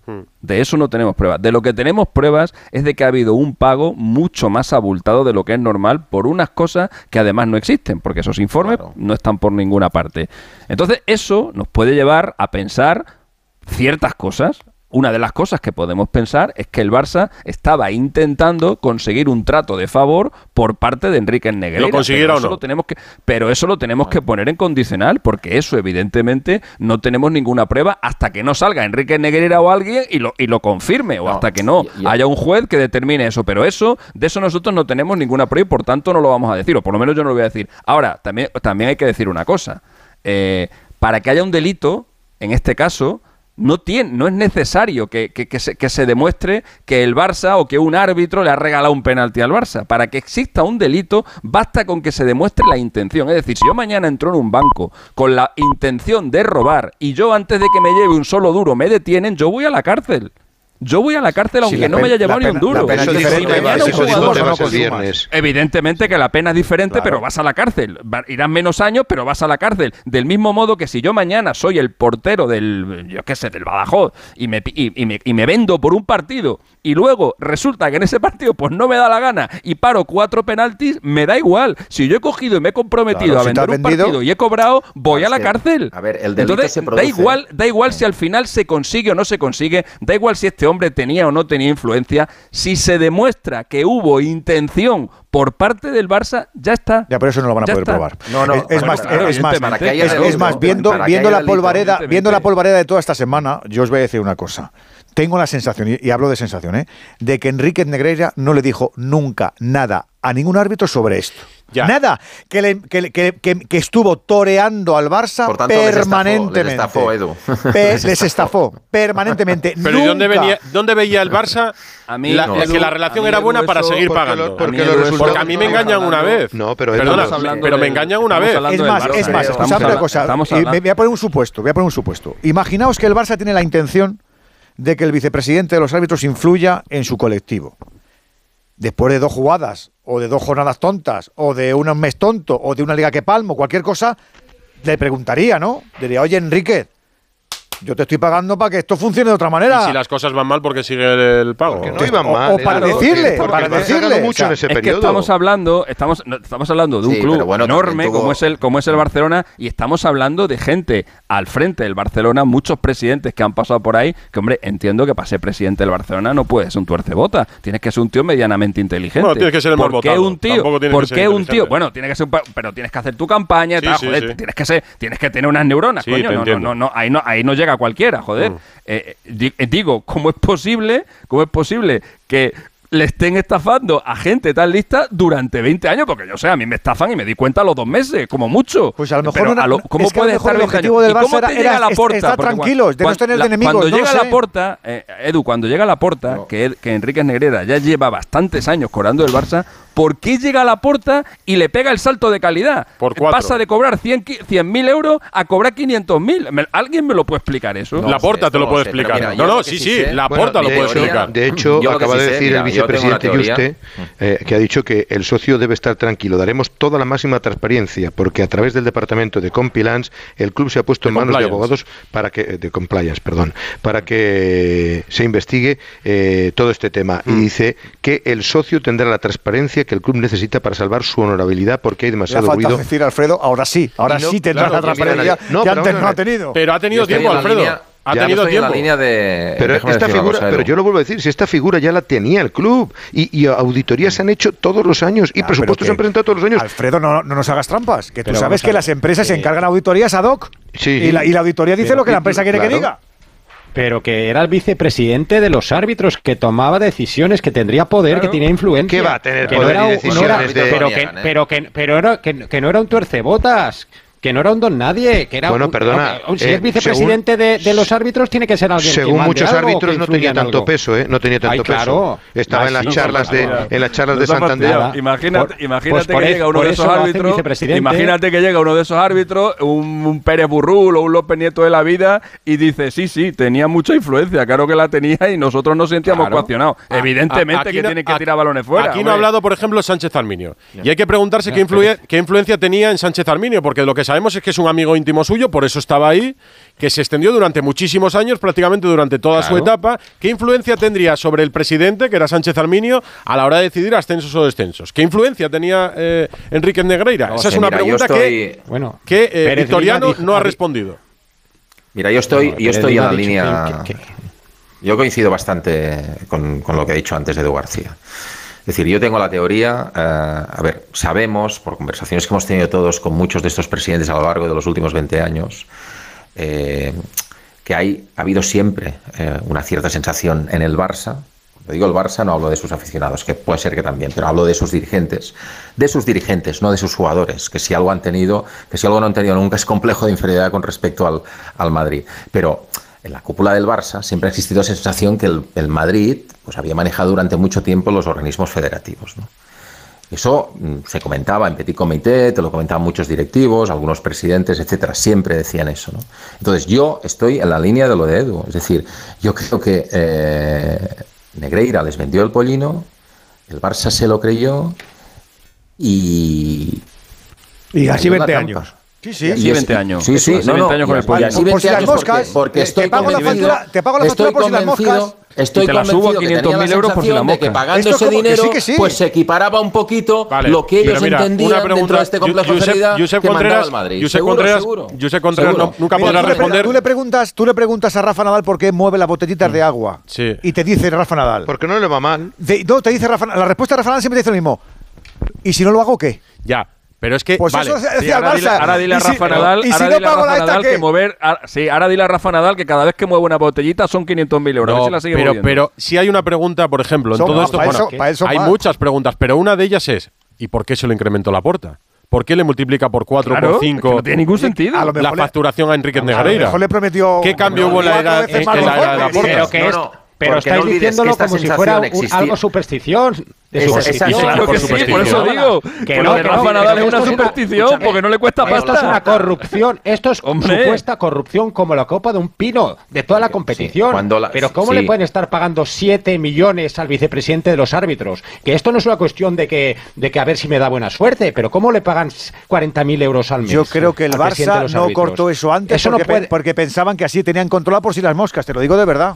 Sí, sí, verdad. yo creo, yo, yo, yo- parece yo- que es- mira, Te lo digo de verdad. cuando la porta, acordaos que cuando la porta accede a la Es, presidencia en es más, 2003. yo estoy convencido de que nunca ningún Ya. presidente del Barça llamó a este señor para decirle, oye, que Y- nos estáis pitando como el culo, que por favor, que, que te cierro el grifo. Yo creo que eso no se ha producido nunca. Pues acordaos digo- que cuando Laporta accede, Laporta accede a la presidencia en 2003 en su primera etapa de presidente, Mm. ¿vale? El Barça venía prácticamente de cuatro años y pico sin ganar nada, ¿vale? Mm. O sea, que si ya existía esa sensación en los presidentes que os contaba antes, en los presidentes anteriores, y con Gaspar, en la porta, y con en aquel Gaspar momento existía mucho más. Estaba el episodio de Figo también. Bueno, pues no, pues lo mantienes, incluso le aumentas, pero que quiero decir que, no estoy justificando nada, es, horrible. No, intentas buscar una respuesta, como porque, hacemos todos. Porque además para mí es horrible, voy a decir una cosa, al final el delito, si se produce, estará en el hecho de que tú hayas hecho esto además sin recibir un trabajo a cambio, que es cuando se produce la corrupción entre particulares. Porque en el fondo, cuando Freixa dice lo que dice, tiene razón si es verdad que el Barça pudiera demostrar unos trabajos a cambio.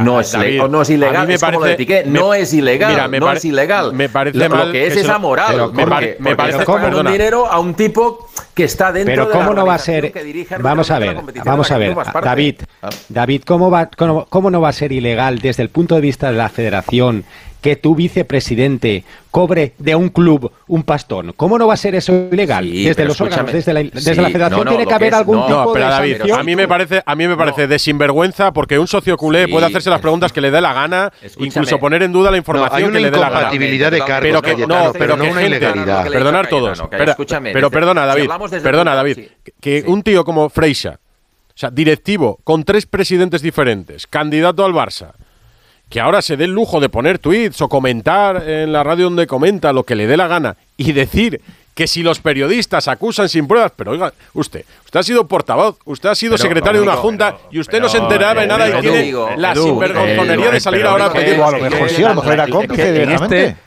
en esta, en este, en este tipo de cosas, en este tipo de cosas, en otras no digo, ¿eh? porque seguramente Tony Freisa tendrá muchísima información y también será un tío súper capaz. Pero por lo menos tapate, Alexis. Pero, di no, pero digo, en esto, en esto en concreto, en esto en concreto, en lo que se, se, se, trata de defender a toda costa con la bufanda puesta, la opinión de Freisa vale lo mismo que la opinión de mm, soy culé barra baja 308 claro. o Manolito Blaugrana guion 507. Vale. O sea, no vale nada. Y, luego... No vale nada, cero. Otra gran pregunta que no le den más bola porque es que no vale, vale. para nada. Otra pregunta que, que me hago.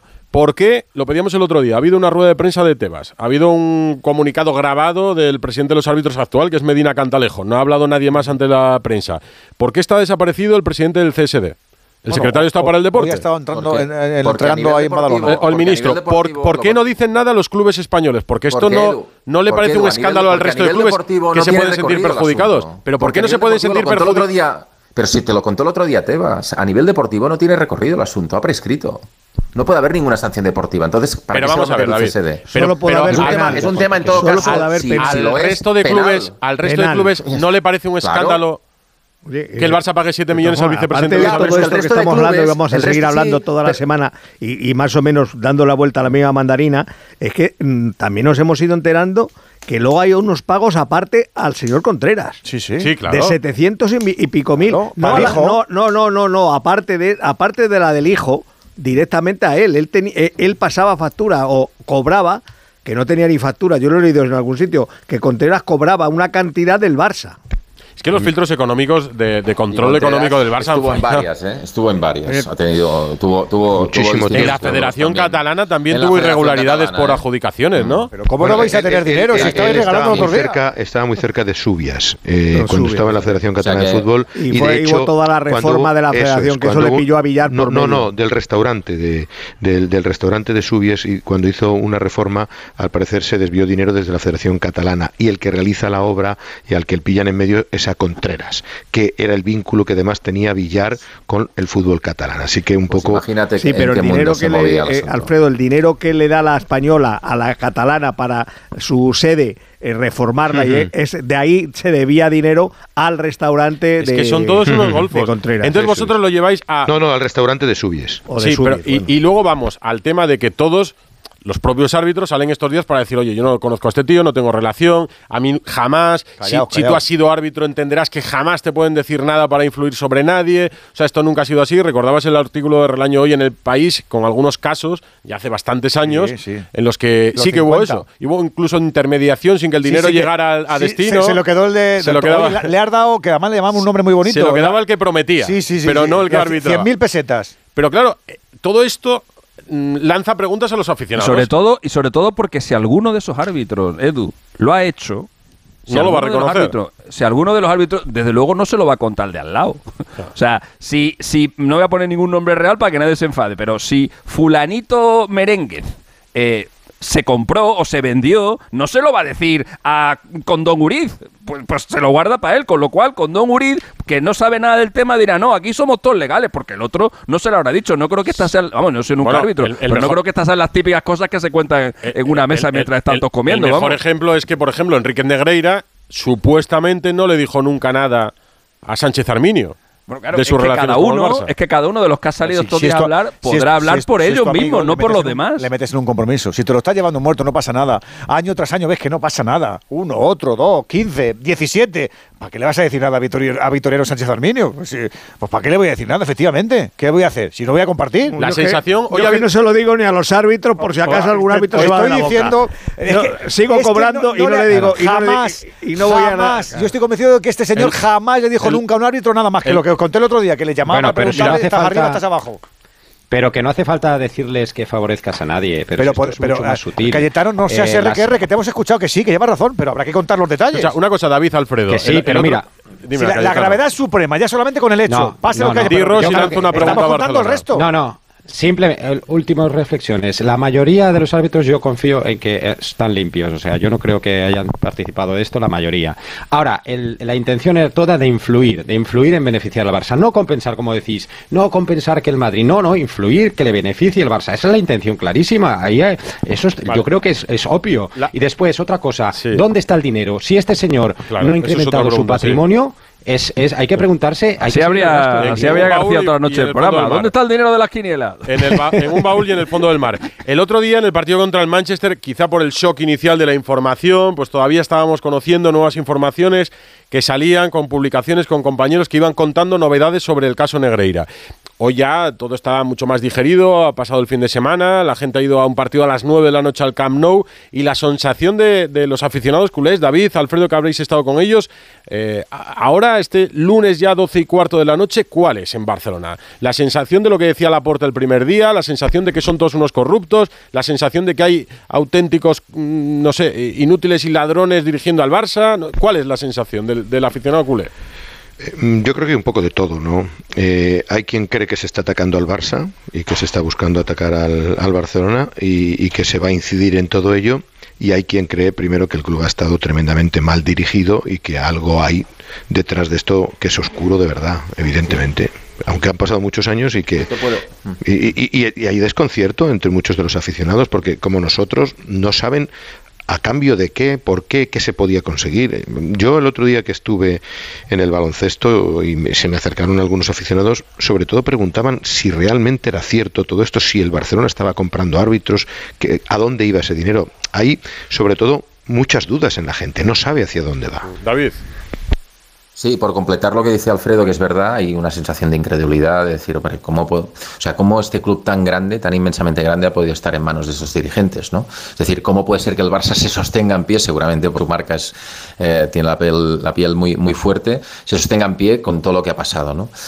Y quizá para completar esto te diría que hay eh, cierto desasosiego y sobre todo eh, cierta pesadez con respecto a que se ponga en duda, se pueda poner en duda o que esto pueda poner en duda eh, todo lo que ha dado, ha conseguido seguramente la mejor generación de la historia del Barça y probablemente una de las mejores de la historia del fútbol español y mundial, ¿no? que, es la, que es toda la era Messi. Estamos hablando de que durante todo este proceso el Barça ha ganado eh, 35 títulos en 17, en 17 años, en 17 temporadas. Y sí que eh, yo veo a mucha gente eh, jodida, con perdón eh, de la expresión y de la palabra, por eso, ¿no? Es decir, bueno, ¿cómo puede ser que hayan sido tan torpes como para eh, poner bajo sospecha que no tienen ninguna culpa los jugadores, pero al final son los que han conseguido los títulos y ahora hay mucha gente que aprovecha esta situación para decir que el Barça no los ha ganado en buena lid, ¿no? ¿Cómo puede ser esto? Pues para evitar, esto- para evitar que sí las que hay- explicaciones las tenga que dar el entrenador, los jugadores, que son los que estén- estamos hablando, Laporta ya ha tenido tiempo suficiente para prepararse una respuesta en condiciones eh, convincente y salir ante los medios. Pues antes del partido de vuelta de Old Trafford no va a importante. haber ninguna. No, eso No, seguro. no, eso no- es- no te quepa la- duda. tienes la, la cuarta, decir, oiga, mira, ante un partido para Ya, como este yo, no voy a meter yo pregunto, eh, si, si Jan Laporta el viernes quiere convocar una rueda de prensa para contar su versión, eh, ¿os esperáis que os diga la verdad, en serio? No. Que, No, que, pero claro. si ya dijo, Pero algún día pero se si ya sabrá la dijo que verdad. eran normales, pero si ya dijo que eran pagos normales. La pisonadora de la verdad normal. pasa por todas las carreteras. Claro, y en algún Y momento y sobre- pasará por la de. seguramente, pero, pero sobre no, lo que porque, porque penalmente todavía la cosa puede estar latente. Entonces, ¿qué te va a decir Sí. el señor Laporta? ¿Qué te va a decir? Que No, lo que además, comentaba él- él ha David- encargado una sobre lo que David de la, de calidad de los jugadores que tenía el Barça y tal, pues es, es que es- eso es, yo creo que es evidente. Yo creo que eso eh, es que con esos jugadores, con el, el 70% de esos jugadores, hemos ganado una Copa del Mundo. Ahora, también digo una cosa: eh, a la Juve le quitaron dos ligas eh, y en esa. Juventus y en esa sí, pero esa Juventus que no eran unos piernas, ¿eh? jugaba Buffon, Buffon, jugaba Cannavaro, Pirlo. jugaba Turam, jugaba Camoranesi, jugaba Nedved, jugaba Ibrahimovic, jugaba Del Piero, jugaba Trezeguet eh, y, y les quitaron dos ligas porque a pesar de que eran muy buenos y probablemente eran los mejores de Italia, pues hubo ahí un señor, un Pero, presidente eh, que yo creo que ese estamos es uno de confundiendo- los que debía. perdón, yo creo Sí, que estamos Alexis confundiendo se un paso. claramente Perdona, el- en David. el Claro, evidentemente, si Pero aquí que no estamos diciendo que haya que quitárselo, ¿eh? nada, pero digo que, que llegado el caso, llegado el caso, lo, de la calidad de los jugadores es que no lo va a mirar un juez. Pero vamos a ver una juez va a cosa, mirar las pruebas. que no, no hemos incidido en un detalle que es muy importante, y es que el dinero salía de la cuenta sin un destino claro, y ese dinero no va a ir a un árbitro, porque tú con 30.000... Sí, el 40.000, destino, claro, sí. Es la empresa eh, cuyo titular era Enrique. No, no, no, no, Cuando, cuando lo cobra Enrique Negreira, luego lo saca de la cuenta Ah, bueno, bien, y no se sabe dónde va. Pero quien factura pero- eso es la empresa de Enrique Negreira. Sí, pero, eso sí pero- lo pero. ¿dónde va? Pero luego ¿dónde va ese dinero? Ah, bueno, si se lo gasta en un coche, unas vacaciones, En o lo pequeñas- tiene en una isla privada, eso yo no lo sé. no, porque no le sube el patrimonio. Pero la empresa que cobraba de las facturas del Barça era la No, no, empresa no me dejéis terminar, no me dejéis de terminar. Enrique Negreira. No me dejéis terminar. O sea, Sí. él va sacando cantidades que no son las cantidades suficientes como para decir, ha comprado al árbitro de este partido, ha comprado... al-". Entonces, ¿dónde iba ese dinero? Porque como dice Enrique, él no se ha enriquecido, no ha hecho, le gustaba vivir bien, pero no como para gastarse 7 millones de euros en esos 18 años. Ese dinero iba a algún destino Pues lo- que, los, que el club sabía. Lo sabremos seguro que durante las próximas semanas de información, pero en cualquier caso, eh, la noticia ya es que el vicepresidente de los árbitros le factura esas cantidades al Barça. Pero como vamos a hablar muchos días de esto, porque vamos a seguir hablando de esto y vamos a conocer novedades sobre el caso, lo dejo aquí 12 y 19. Gracias, Alfredo, un abrazo. Buenas noches a todos, hasta mañana. Igual. Radio Estadio Noche, Onda Cero.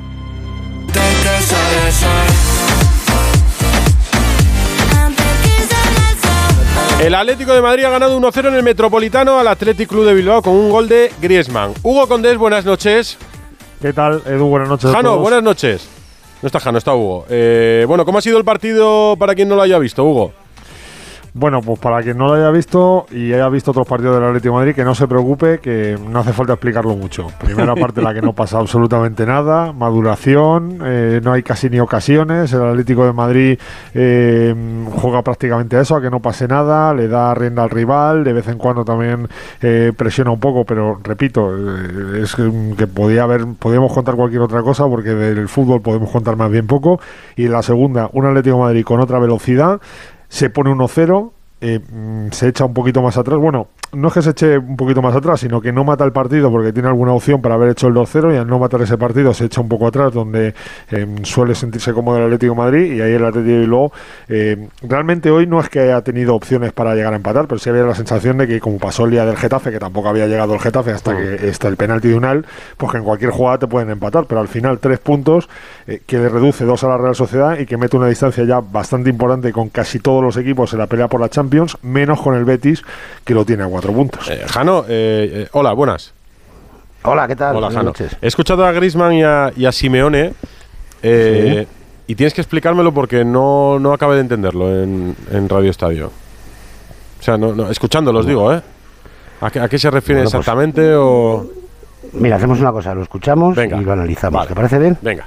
Venga. Nos está gustando aquí por, por, el tema de, de la afición, ¿no? Eh, ojalá lo puedan arreglar lo- cuanto, antes porque le- les necesitamos y con ellos seguro que pode- podemos ir a, mucho más. y a la gente la necesitamos. Hoy obviamente estuvo más cerca que otros partidos. Hoy al menos pudimos eh, compartir momentos donde la gente veía el, contagio que el equipo hacía de, de- desde abajo para arriba y respondía, como lo están escuchando ahí en, en las imágenes ustedes. Y eso es lo que somos nosotros. Eh, acá podemos estar enojados en la familia, pero cuando se juega y se va a pelear contra quien sea, todos juntos, eso siempre. Y nosotros tenemos que desde los lugares que nos toca a todos, empujar para que, que acá nadie es más importante que nadie. A ver, explícamelo porque si no voy a pensar mal Bueno, y no pues, lo entiendo. A ver, no, vamos a ver, los dos están de acuerdo en una cosa, los dos han dicho necesitamos el apoyo de la afición. Hasta ahí de acuerdo, ¿no? Los dos. Pero Griezmann, evidentemente, y a mí me consta porque me lo han comentado desde el vestuario, ese run run que hay en el Metropolitano a los jugadores no les hace ningún bien. Porque distrae, porque despista, porque, porque no deja que te concentres y porque no está bien. Es verdad que hoy ha pasado lo de todos los días, el sector del fondo que canta sus reivindicaciones y el resto del público que silba o que aplaude. Pero ha habido un momento, si es verdad, hoy sí ha habido un momento en el que todo el estadio ha animado. Cuando ha marcado Griezmann el gol, sí a partir de ahí yo he visto otro otro ambiente. Pero bueno, puede ser circunstancial. Vamos a esperar a ver qué es lo que pasa en el, en el próximo partido. La realidad es que Edu, el Atleti lleva cuatro victorias y dos empates en los últimos seis partidos, que desde que vino, desde que se acabó el Mundial, el equipo tiene tiempo, eh, desgraciadamente, porque no está en Europa ni está en la Copa del Rey, para preparar los partidos con bien. Y yo veo una gran mejoría. Es más, te voy a decir más. Estaba escuchando a Hugo, estoy de acuerdo con él como casi siempre, pero yo creo que la segunda parte de hoy del Atlético de Madrid ha sido muy buena. ¿Os ha gustado el Muy Atleti? Buena. Sí, sí, Hugo ha hecho una radiografía perfecta del partido. La segunda parte, el equipo que busca el campo contrario, que ataca, que además eh, tiene alternativas por fuera, por dentro, marca un gol y a partir de ahí intenta un poco rentabilizarlo. Pero yo lo que no termino de entender es, eh, el, el- es que claro, por la tele no se ve igual. Es que todo viene cuando el Frente Atlético, o vamos a decir, el, el fondo de donde el Frente Atlético se sitúa, grita, ha- hace gritos a favor de Simeone, ¿no? Y el resto del campo le- lo, lo desaprueba. No, no, no. No, hace, igual, hace- Diego. hace gritos Eh, en eh, contra de la directiva. Pero, da igual, Jano. O sea, da igual que griten. Y de reivindicando lo del escudo que- y estas cosas. Que, que canten con el escudo, que le canten a Simeone, que le canten a Luis Aragonés Le o pitan a, a un familiar que, es su cumpleaños. El problema es que cuando cantan, la gente que está cansada de ese fondo de animación pitan al fondo de animación. No pitan lo que Sí. cantan, pitan al fondo de animación. Ese es el verdadero. sea el mensaje, cual, se- de- den el mensaje que den, la reacción Sí, del resto del he estadio contra ellos. Claro, es que yo les O he sea, si visto un día se ponen a cantar todos contra el fuego, todos contra el fuego, les van a Sí, pitar igual, ¿no? Alex, sí, O porque sea, hay, he hay una intención a- de, de intentar, de y a intentar Luis apagar Aragonés eh, lo que es la, la animación. No, no la animación. Esto lo contamos que el Atlético O sea, de Madrid está intentando acabar. Cree que tiene una oportunidad única ahora mismo porque hay Con eh, los- consenso con- con el Frente Atlético. contra el Frente Atlético, Que- contra los violentos Perdona, Edu, es Vale, que, vale. es- que habitan el fondo me, sur. Me, pare- me- me parece interesante, que a lo mejor no ha quedado claro, repito. Yo les he visto cantar a Luis Aragonés, que no hay ni un solo atlético que pueda decir nada de Luis Aragonés, y la gente pita, porque a lo que pitan es a los que cantan, no lo que cantan. Bueno, ¿y por qué no acaban definitivamente con, con ellos? Pues en Como ello han hecho Porque, en porque otros no es clubes. fácil. Porque no es fácil. No es fácil. no Porque en el. Barça, en el Madrid no conozco tanto el caso, pero en el Barça costó, costó mucho. Hubo amenazas pintadas en casa Bueno, de y la en- Porta, y en el- acordaos. y en el Madrid Y son igual, ¿eh? situaciones muy de, mucha dificultad y muy En desagradables. el, Ma- en el Madrid le pitaron la, le pintaron la tumba de la mujer fallecida de Florentino. Por ejemplo. Que estamos, Sí, sí. estamos hablando de gente bueno, Peligrosa, peligrosa, con de antecedentes de- de gente muchos, muy peligrosa claro. y de delincuentes, claro. Mm. Sí, sí, No es fácil. Sí, pe- pero la ambigüedad de. Simeone, que, que, que- que no, no acaba de explicar bien, ¿no? No, Porque la ambigüedad no. hoy- Simeone lo que quiere es que toda la gente. Que, o sea, que, que no haya este enfrentamiento en el estadio porque perjudica al equipo. O sea, Simeone mira por lo deportivo y cree que el enfrentamiento perjudica en lo deportivo. ¿Y, y el momento actual de ese fondo con Simeone cómo es? ¿A favor o en contra? Amor. Ahora es a favor. Ahora es ha amor. sido en contra la primera, sí, ha sido en contra la primera parte de la temporada, Por la eso, primera vuelta, lo podemos decir, Mm. y desde un partido en, en Soria de Copa en Almazán, que se desplazó bastante gente de ese fondo, pues ha cambiado la situación. Ahora corean su nombre. Pues esta es la historia entre el fondo y no. Y del equipo de la victoria, eh, del gol de Griezmann, decíamos el otro día que el Atleti volvía al cholismo por el- la capacidad de que el portero juegue el mejor partido que se le haya visto en mucho tiempo y que marque su 9. Hoy ha vuelto a marcar el delantero que es Griezmann, que se mete además entre los cinco máximos goleadores de la historia del Atleti en Primera División.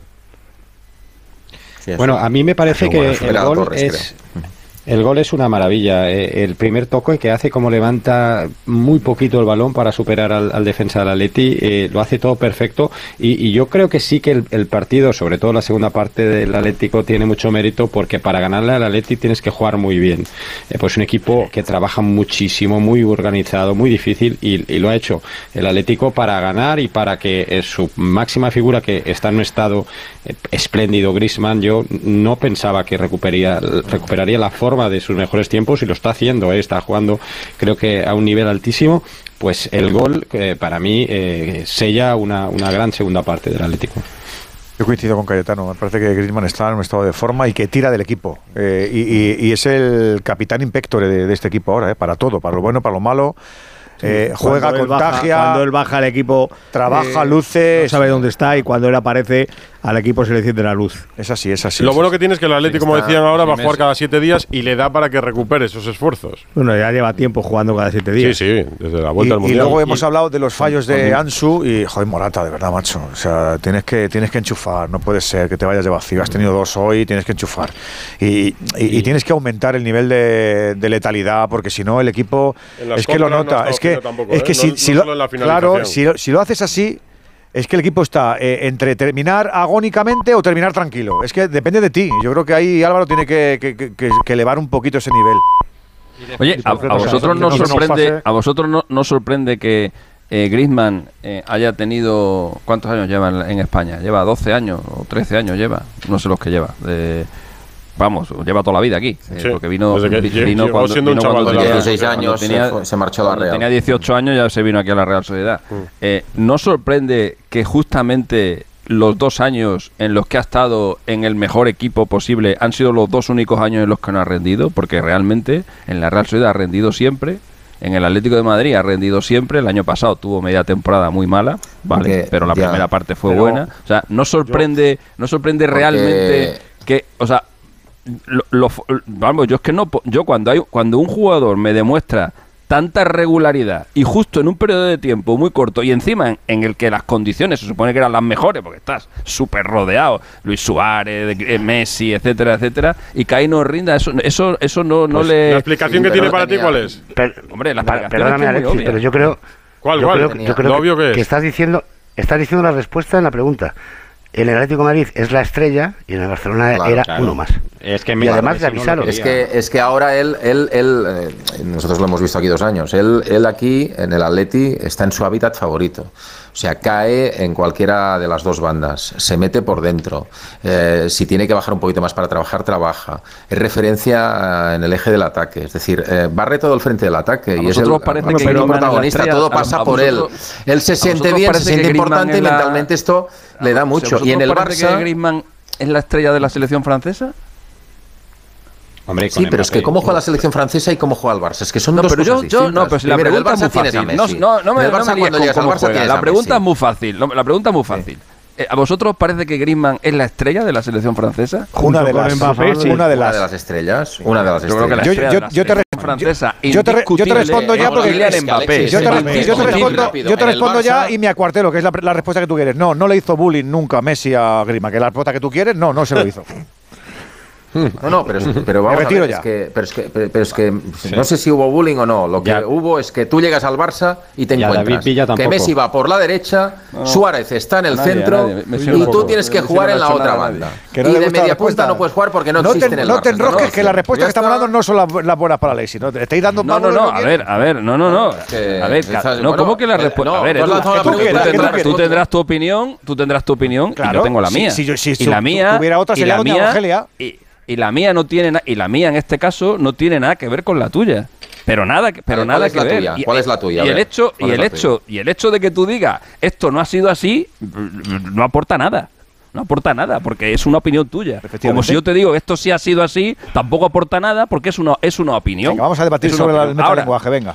no, sobre el metalenguaje no, no. Los que tienen que hablar, que algún día hablarán, ha dado ahí el nombre Cayetano, por ejemplo, de Villa, los que tienen que hablar son los compañeros, algunos de los compañeros, que durante tantos y tantos y tantos años han compartido vestuario con Leo Messi. Esos son los que tendrán que hablar. Y cuando algún Mira, día, Villa- seguramente lo harán, hablen alguno de ellos, hablen alguno de ellos, pues entonces tu pues opinión y la mía ¿eh? no valdrá absolutamente yo tengo nada. Muchas dudas porque de que ahí pues es cuando no, no, ganó bueno, Champions y ganó muchos títulos. Pero, pero porque es el mejor jugador de la historia, Bernabéu, pero es que no me mezcles, es pues que no me está, mezcles. Pues entonces, ¿qué, ¿Qué tendrá que ver? Pues si pero qué tendrá que ver? Messi puede ser Messi puede ser Dios, puede meter 500 goles en el Barça, pero si Messi le hace la puñeta a un tío, si Messi le hace la puñeta a un tío, le ha hecho la puñeta a un tío, aunque meta 500 goles, aunque le dé 30 las Champions, aunque le gane dos copas del mundo. si mañana, si mañana Messi te lo llevo al extremo, Alexis, te lo llevo al extremo. si mañana Messi, te lo, voy a llevar, te lo voy a llevar al extremo y lo vas lo vas a entender orden, por favor. Si mañana llega Messi, si mañana llega Messi y asesina al Dibu Martínez, no podrás decir, "Ya, pero lo ha hecho campeón del mundo." Ya, coño, pero se lo ha cargado. Pero es que no asesina ejemplo. No, no, te estoy diciendo que te iba a poner un ejemplo extremo para que lo entendiera. Evidentemente, que no somos tontos, que no te la razón, no somos tontos. Pues a veces, pues Edu, a veces lo parecéis, porque si os pongo el ejemplo, si os pongo el ejemplo de Messi y de un asesinato y rápidamente me decís, coño, aquí me lo asesinado. Pues, pues, pues, Nos ha quedado, esta es la opinión de Mr. Chip, la respuesta, Bernabeu. Que la saca de vez en cuando para hablar de Griezmann. La respuesta, David… Si es que yo lo mantuve antes de que Griezmann fichara por el Barça. Tú no sacas nunca la opinión de que Messi no le hace bullying a Griezmann. Tú no lo sacas que Grisman fichara por el Barça, yo ya dije que Grisman no era un buen fichaje para el Barça. Porque mira, Grisman, donde se mueve en el Atleti, que sentó frente al ataque en el Barça, no lo podía hacer. Tenía Messi por la derecha. El delantero centro era Suárez. ¿Qué le ponías? en la, en, en la izquierda en la izquierda, donde pues nunca se ha ido de nadie Grisman, que no tiene uno contra uno en, el juego posicional. Grisman, el Barça no ataca como ataca el Atleti. está muy bien que, digas eso justo, está muy bien que digas eso justo dos meses después de que hemos visto a Grisman jugar en el centro del campo y de medio centro. Está muy bien que digas eso en la selección francesa. Pues, pues, es cojonudo que, digas que Grisman solo puede jugar de delantero cuando se ha pegado un mundial del carajo jugando de medio centro. Si tú crees que el Barça trajo a Grisman para ser centrocampista, yo no sé para qué trajo el Barça a Grisman. Desde luego, para lo que no lo trajo, para lo que no lo trajo fue fue para que entre dos le hicieran la cruz. Eso es que no bueno, tendría que haber traído, no tenía que haber traído, ni Griezmann tendría que haber fichado por el Barça. Claro. Cuando ya pensaban todos que no podía pasar nada de esto, porque ya se venía bajo la tertulia, se viene de, arriba. Pero en marzo, a la, en marzo a la 1 menos 25. Espera, voy a despedir porque ya estamos pasando los temas del Atleti y, y están escuchando y dirán que me quiero ir a descansar que mañana madrugo. Hugo Jano, un abrazo. Oye, Otro para todos, compañeros. No Oye, nada. partidazo de Reinildo. Sí, dilo, cuando lo hace mal lo dices, porque cuando lo hace bien, dilo también. Ha, vuelto, ha eh, vuelto a recuperar el nivel de antes del Mundial y tú sabes, Edu, que yo no soy ni mucho menos defensor de Andrea Berta, pero esto hay que darle la razón, que el tío se sacó de la mano. De, de Berta o el, que, o el encargado del mercado francés, porque hoy lo comentaba yo en la redacción el, el, que lo recomendó, porque yo no, no, creo que fuera Berta en persona, porque pasó ahí un equipo y luego Berta, o el, director deportivo, va a dar el visto bueno. Pero es que cada día me parece mejor defensa. ¿eh? Abrazo, Hugo Jano. Eh, una, cosita, Edu, muy rápido. Eh, al hilo de lo que dice Ortego, eh, sí. sí, Andrea Berta tiene ocho personas trabajando para claro, ¿eh? por eso. que ven el mercado internacional. Con contrato y con factura siempre. Eso, que presente la factura. Y hoy ha dicho, y hoy ha dicho Simeone de Reinildo que siente admiración por él porque es un gran defensa y que le ha dicho que quiere atacar más que en Francia atacaba más y que quiere atacar más. Así que van a, van a trabajar esa faceta. Tiene remordimiento de conciencia por ese mes que no ha creído en él. Que se ponga las pilas. Eh, Simeone tiene remordimiento de conciencia por ese mes que de repente se lo ventiló de mala manera y ahora tiene remordimiento y ha dicho, ahora te voy a dar un, un homenaje público diciendo que eres el, el mejor defensa que tengo en la Oye, plantilla. Por la mañana el, español, por la mañana el español ganó en el campo del colista al Elche 0-1 y el español coge aire decimotercero por detrás del Sevilla y el Elche sigue en el pozo con nueve puntos. Eh, Granado, buenas noches. ¿Qué tal? Buenas noches. Tú has visto el Rayo Sevilla que han empatado a uno en Vallecas, el Rayo se queda sexto y el Sevilla duodécimo. Yo me lo he pasado bien en la segunda parte, ¿qué quieres que te diga? Sí, la segunda ha sido, sobre todo para el, para el aficionado, ha sido muchísimo más entretenida que la primera parte. Es verdad que el Rayo yo creo que ha salido mejor al campo que el Sevilla, eh, ha salido con la versión habitual de ese Rayo que intenta arrollarte con el juego por bandas. Luego era muy complicado porque el Sevilla estaba jugando con, con cinco atrás y con cuatro en el centro del campo y, evidentemente eh, sabía que lo que tenía que hacer sí o sí es parar las entradas de tanto de Isi como de Álvaro García, pero poco a poco el Sevilla se ha ido encontrando mejor. Ese gol en el minuto 29 de la primera mitad de Suso con la colaboración de, de Óscar Valentín, porque la pelota eh, impacta en, en él y cambia la trayectoria para, para pues le ha dado alas al, al Sevilla. El Sevilla yo creo que después del último partido en Europa sí que ha mostrado esa mejoría y sobre todo con futbolistas que yo creo que, que son de, de una talla muchísimo más alta de donde están ahora mismo en la, en la clasificación. Y así se han ido al descanso. En la segunda mitad el Rayo ha vuelto a empezar mejor. Es verdad que luego el Sevilla poco a poco ha ido ganando terreno, pero eh, el Rayo iba otra vez teniendo bastante peligro. Y eh, ahí San Paoli, que hoy no estaba, por cierto, porque estaba expulsado, estaba en la grada, eh, ha hecho un cambio al descanso que ha sido la entrada de Jesús Navas por Rafa Mir. Yo creo que también eh, después del gran esfuerzo que hicieron el otro día en, Europa. Y los cambios no le han dado al equipo, yo creo que lo que él esperaba. Después entraba también Brian Hill por por Montiel y, el equipo ahí se, se ha descolocado bastante. El Rayo ha ido ganando terreno, ha empatado, incluso en los minutos finales, si no es por Bono, pues eh, le habría dado como para poder ganar el partido. Ha tenido una Enesiri muy clara, eh, co- que, ha, que ha terminado en gol incluso, pero que ha sido anulado por fuera de juego, y luego también Raúl de Tomás, al que también le ha anulado un gol por fuera de juego. Y en el Rayo se quejan, Edu, de un penalti no pitado al propio RDT. Estaba muy enfadado RDT al final del partido porque entiende que eh, hay contacto eh, como para que hubiera sido penalti, pero Gil Manzano empujón, sí. pues no lo ha entendido. Le mete un poco la mano. el Rayo no, que- no, no, le deja con el hombro. Le mete con el hombro y le carga la espalda a Brian Hill. Es penalti. ¿A ti te parece penalti? Hombre, ya lo he dicho en directo, me parece penalti. Al principio decía, digo, no puede ser, pero es que lo tira. Se queja con razón el Rayo Vallecano que juega en Cádiz la próxima semana y Sevilla, el Sevilla os, eh, recibirá a Osasuna en el Sánchez Pizjuán. Eh, abrazo Granado. Un abrazo, chao. Y el Madrid que juega en Liverpool el martes a las 9 de la noche, su partido de octavos de final de la Champions, ganó ayer en Pamplona con Vinicius como protagonista. Eh, Pereiro, buenas noches. Hola, buenas noches a todos. Ausencias y presencias en la expedición blanca. Eh, bueno, ausencias, eh, Mendy seguro y Chuamení hasta última hora va a ser eh, duda porque hoy tampoco se la ha visto por eh, por Valdebebas y presencias, bueno, Benzema ha entrenado aparte pero va a entrar en la lista. Eh, Cross pasó ayer por eh, Valdebebas para hacer un poquito de trabajo eh, aparentemente recuperado, no del todo. Eh, hoy ha estado con los titulares en el interior de las instalaciones y presencias la de los dos chavales, eh, porque eh, hoy Raúl, que no ha querido meterse en líos, pero se le ha escapado en la sala de prensa de eh, Valdebebas después de la victoria del Castilla, ha dicho que ayer Ancelotti le llamó por teléfono a última hora eh, de la noche cuando volvían de Pamplona y le dijo que eh, si podían jugar 60 minutos eh, Álvaro Rodríguez y Mario Martín sabiendo lo que tenía encima el Castilla, que si ganaba hoy se ponía líder, así ha sido, eh, pues Raúl aceptó y hoy ha explicado que el trabajo de el entrenador del Castilla tiene dos vertientes, una subir al equipo y dos por encima de cualquier cosa eh, formar jugadores para la primera plantilla, que lo ha entendido perfectamente, así que eh, mañana van a estar los dos en, en la lista de convocados. Eh, de ahí al once titular, eh, bueno, pues la pista de ayer de Modric todo el partido parece bastante concluyente. Y no mira va que jugó bien la última media hora. Eh, quitando a Ceballos antes, pues parece que tiene más opciones de estar en el, en el centro del campo con Camavinga, Cross si está recuperado y, y Valverde, arriba Vini y Benzema son fijos. Y el encaje de bolillos de atrás, pues ya confirmó ayer que Carvajal va a ser titular en Anfield, así que Militao, Rudiger y, y David de la con portería. Equipo de garantías para, para jugar en Levanta la mano, Ortego. Por ahí no hay problema. No, yo si Chuamení está bien, tengo una pedrada para este partido. Juegan Chuamení y Camavinga, los dos de medios centros, Valverde a la derecha y Cross a la izquierda, y luego Benzema y Vinicius.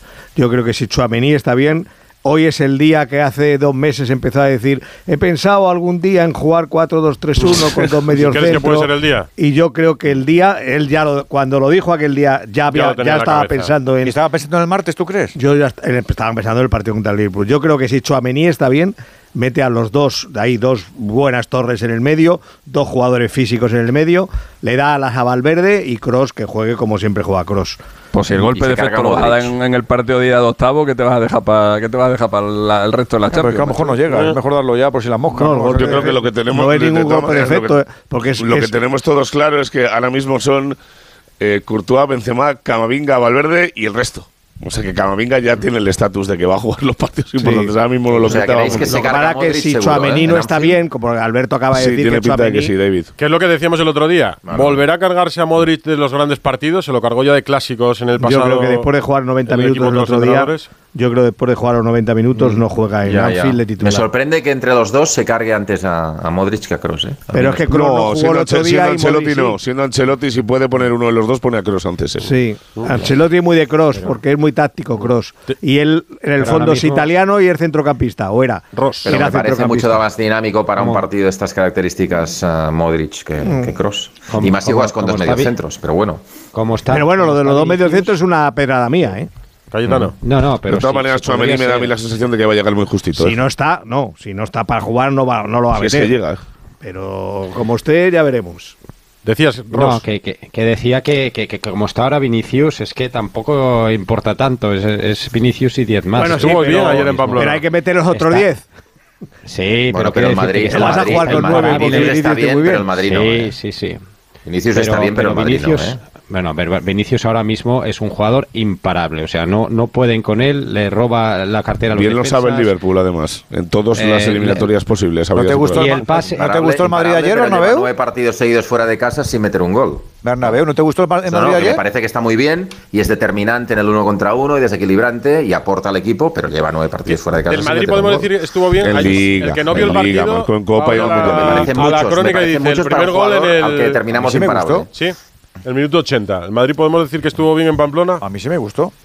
Bueno, en la, segunda, parte, tuvo buena, mucho valor Osasuna y tuvo llegadas importantes, ¿eh? O sea, a mí no me parece que el Madrid esté para tirar cohetes, sinceramente. Yo lo he dicho de tirar cohetes, pero eh, Bernabéu, que El Liverpool ganó también 0-2, me parece. Yo creo que, no se va a presentar.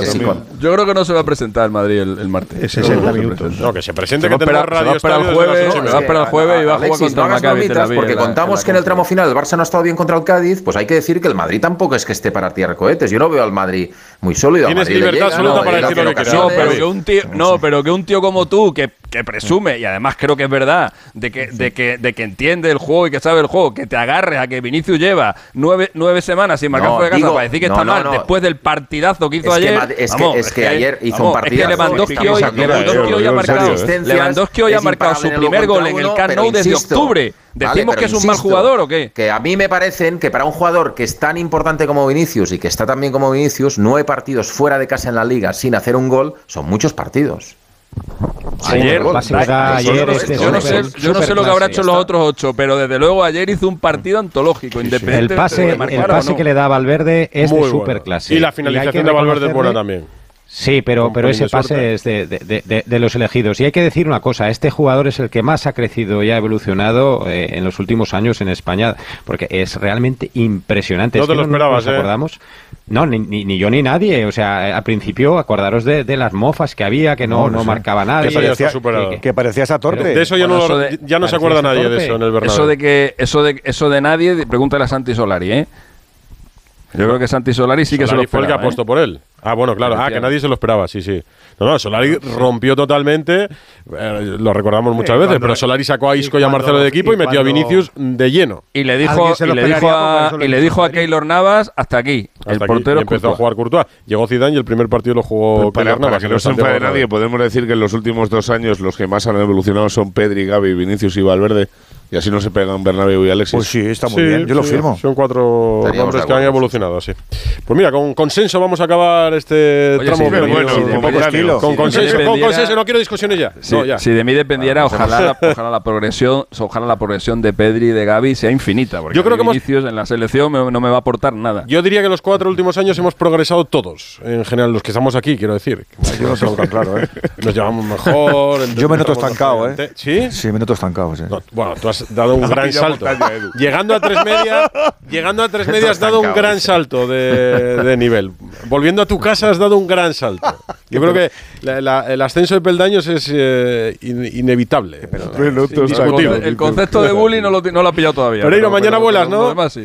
Sí. señor. Hemos quedado a las seis y media de Malpelas y a las siete Cuando entres en ese estadio, ponte firme. ¿Tienes el Pelas? ¿Un amigo tuyo?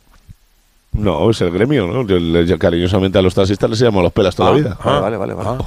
Ahora, son los, las los tarjetas, porque ya cobran, ahora son cobran todo con tarjeta ahora ya. Oye, que cuando vayas a Anfield te ah, ponga firme. Anfield fue en 2011 y ya me levanté. Mañana con que eh, me tiré algo pegando voces. Kike, Pereiro, vale. Edu García, Enrique Ortego, sí, Mr. Chip, Cayetano, David Bernabé, un abrazo, un beso a todos. Se os quiere, se os aprecia. Tráeme algo de Anfield. Al baloncesto. Radio Estadio Noche, Edu Pidal. Cero. Unicaja de Málaga se ha proclamado campeón de la Copa del Rey de baloncesto por segunda vez en su historia, 80-83 ante Lenovo Tenerife en un fin de semana fantástico para los malagueños en Badalona, porque eliminaron al Barça y al Real Madrid para llegar a esta final. En Badalona nos han contado la final Albert Arranzi y David Camps. Buenas noches. ¿Qué tal, Hola? ¿qué tal? Hola, buenas noches. Ha sido un, digo, triunfo histórico de Unicaja porque eh, he sido incapaz hasta que he visto la fecha de recordar cuándo había sido la última edición que no habían ganado Madrid o Barça.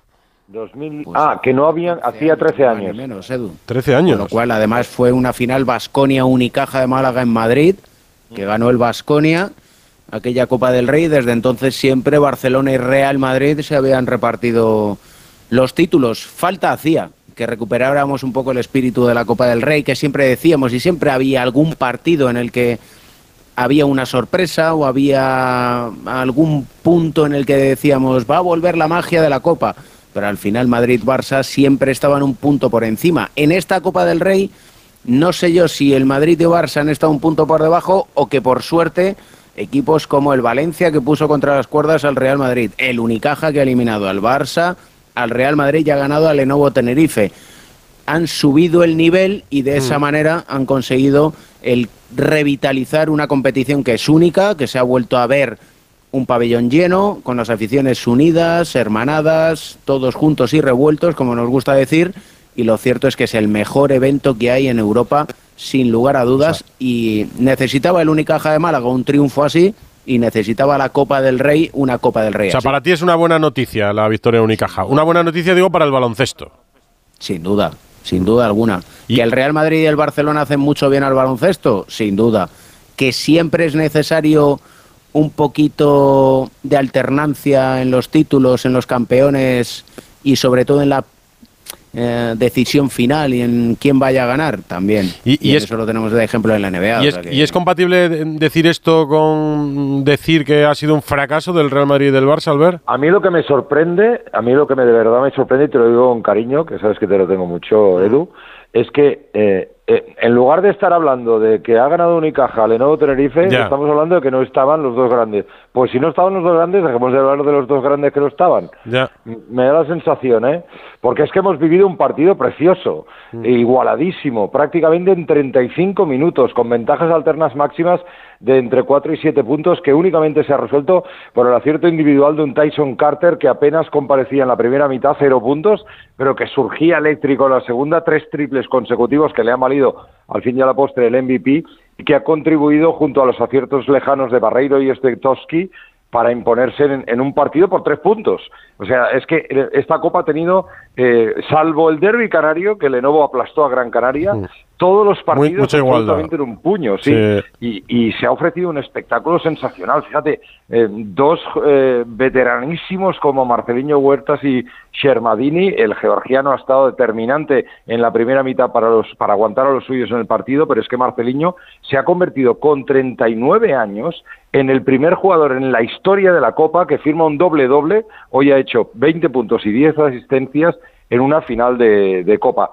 Ha sido precioso lo que ha ocurrido en Badalona a lo largo de los últimos cuatro Me días. decía Isa que iban a tener un recibimiento multitudinario. Eh, Unicaja de Málaga, que va a llegar esta madrugada A la para, una. para Ma- celebrar el Mañana título. a las 5 de la tarde empieza la fiesta en Málaga y, y el paseo que hagan los jugadores Pues por la ciudad. en, en la brújula lo podremos contar ya con toda la gente que ha estado en Málaga. Y en cambio, eh, escuchaba a Vidaurreta eh, criticar el sistema, pero es el sistema, salvo que me corrijáis, que ha habido siempre, ¿no? De- él, él decía que eran mucho tres partidos en 50 horas, pero, pero es lo que Si hubiera la ganado no lo hubiera dicho, no lo Claro. hubiera dicho. ¿Crees que no, no?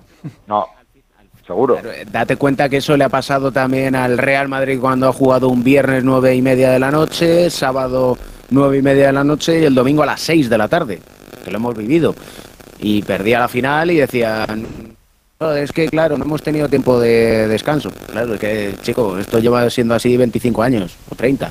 Ya, y En un fin de semana, por cierto, Edu, eh, espectacular de baloncesto y no únicamente en Badalona. Porque, eh, bueno, también en la minicopa, quiero decir, en la minicopa que ahora te hablará del MVP David Camps, que lo tiene más a mano, pero eh, yo te puedo decir que hoy han habido 8.630 espectadores para ver la final de la minicopa, que es Me ha encantado el chaval de récord dos- total y dos- absoluto. 2-13, ¿no? Eh, dos, ¿Dos diez? ¿Cuántos años? 2-11, Yo con- 2-11, 13 años. Madre mía. con la minicopa y dado el- la trascendencia mediática que se le ha dado desde hace 8 o 10 años, probablemente, hay que ser muy cauto.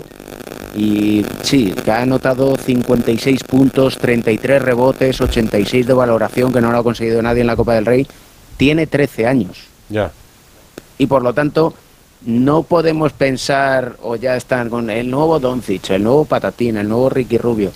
Dejémosle a su aire al chico que Ya. tiene que seguir los estudios, tiene que seguir aprendiendo el baloncesto, tiene que seguir disfrutando del baloncesto, él y todos sus compañeros. Me metes un poco de ruido, pero eh, Albert, ¿para ti ha ganado el mejor en, en la Copa del Rey haciendo balance y a pesar de la igualdad, Unicaja la ha sido el mejor? Senior? No, no, la la- no, no, Eh, sí, sí, en la senior, sí, sí. Hablábamos de la minicopa. Eh, sí, sí, para mí, por supuesto, después de la machada de, de cargarse a los tres primeros de la liga. Es que se ha cargado a los tres mejores de la liga.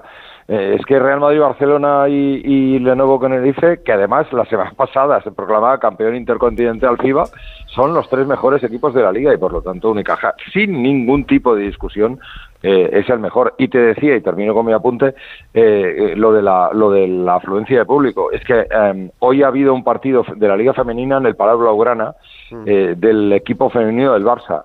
Han habido 5.400 espectadores entre el Barça y el Pamés. Ha ganado los las valencianas ampliamente. Quiero decirte que me da la sensación, Edu, que el básquet está repuntando de nuevo. ¿eh? Yo, yo he vivido muchos años en Salamanca viendo perfumerías con el pabellón lleno también. Mañana lo contamos qué se ha pasado, Busti. Eh, me lo he pasado muy bien con vosotros escuchando baloncesto en Radio Estadio. Gracias, David. Gracias, Albert. Un abrazo, Edu. Un abrazo muy fuerte. Un abrazo. Eh, ¿Qué te queda, Busti? Pues decir que de última hora, John Ran, nuevo líder del ranking mundial de golf, acaba de proclamarse ya vencedor del Genesis Invitacional que se ha disputado en Los Ángeles, con lo cual suma ya su décimo PGA, lleva o se asegura 43 semanas como número uno y supera el récord de Ballesteros, que ha ganado, que ganó en su historia nueve torneos de la, de la PGA. Que mañana termina esta jornada de Liga de, Primera División con el Getafe Valencia a las 9 de, la noche. También hemos conocido hoy la fecha del clásico, el 19 de marzo, Barça Real Madrid Camp Nou domingo 19 de marzo, 21 horas, es decir, a las 9 de, de la noche. Segunda división, jornada 28, los resultados de hoy, Huesca 1, Granada 1, Alavés 4, Ibiza 2, Andorra 1, Sporting 0, Burgos 1, Albacete 1 y Villarreal B 2, Racing de Santander 1. En ascenso directo están Unión Deportiva Las Palmas y Alavés. En promoción, Levante, Eibar, Granada y Albacete, a dos puntos de la promoción el Burgos, y en descenso, Ponferradina, Málaga, Lugo e Ibiza. Y mañana completa esta jornada 28 el partido entre Málaga y Zaragoza. en Francia, PSG 4, Lille 3. Partidazo, remontada del PSG en el 89 y 93, me parece, los dos últimos goles. Y sobre todo el de 93, bueno, 95. En el 95, golazo de Messi, impresionante la Sí. falta, cómo la ajusta al Y- poste y hay por la un parte golazo de. Mbappé también. Y hay un Primero. Marsella PSG la próxima semana, primero contra segundo. Bueno, el segundo ahora es el Mónaco, pero está ya Bueno, a 7 puntos del PSG, Partido, o sea sí. que el PSG lo tiene Porque mañana bastante el bien. Marsella o no sé cuándo tenía. En la Premier, el Manchester United ganó 3-0 al Leicester con dos goles de Rashford y uno de Jadon Sancho. Está Mm. muy bien el Manchester ahora, es tercero en la liga, está a 5 puntos del Arsenal, aunque eso sí, con un partido más. Ha El Wayne Rooney, eh, Rashford hoy un récord de Wayne Rooney en el Manchester United de mm, partidos seguidos marcando No, el segundo es el Marsella, Bustillo, que me están corrigiendo. Ha ganado 2-3 el Marsella, 57 puntos el PSG, segundo el Marsella 52, tercero el Mónaco 50. No había disputado el partido de Barcelona cuando he No, visto no la he apuntado, clasificación. no, ha no sido le he fallo apuntado, mío. no le he apuntado. En atletismo récord de usillos, ¿no? Exacto, récord nacional en 400 metros. Ha sido la prueba mejor de toda la historia de los 400 en, en España porque el segundo, Iñaki Cañal, también ha bajado de 46 segundos. El récord de Usillos ahora es 45-58. También ha habido récord de Jordan Díaz en triple salto, 17-59. Nacho Fontes y Esther Guerrero han ganado la prueba de 1500. Saúl Ordóñez ha ganado 800 en un sprint apretado a Mariano García. Y Quique Llopis ha ganado los 60 vallas. La Policía Nacional ha localizado y ha procedido a la imputación judicial del aficionado que en Mallorca proferió insultos contra Vinicius, joven de 20 años, sin antecedentes penales, que ahora tendrá que responder a esa imputación penal y también a una propuesta de la Comisión Antiviolencia de 3.000 euros de multa y seis meses sin poder acudir a, a campos de fútbol.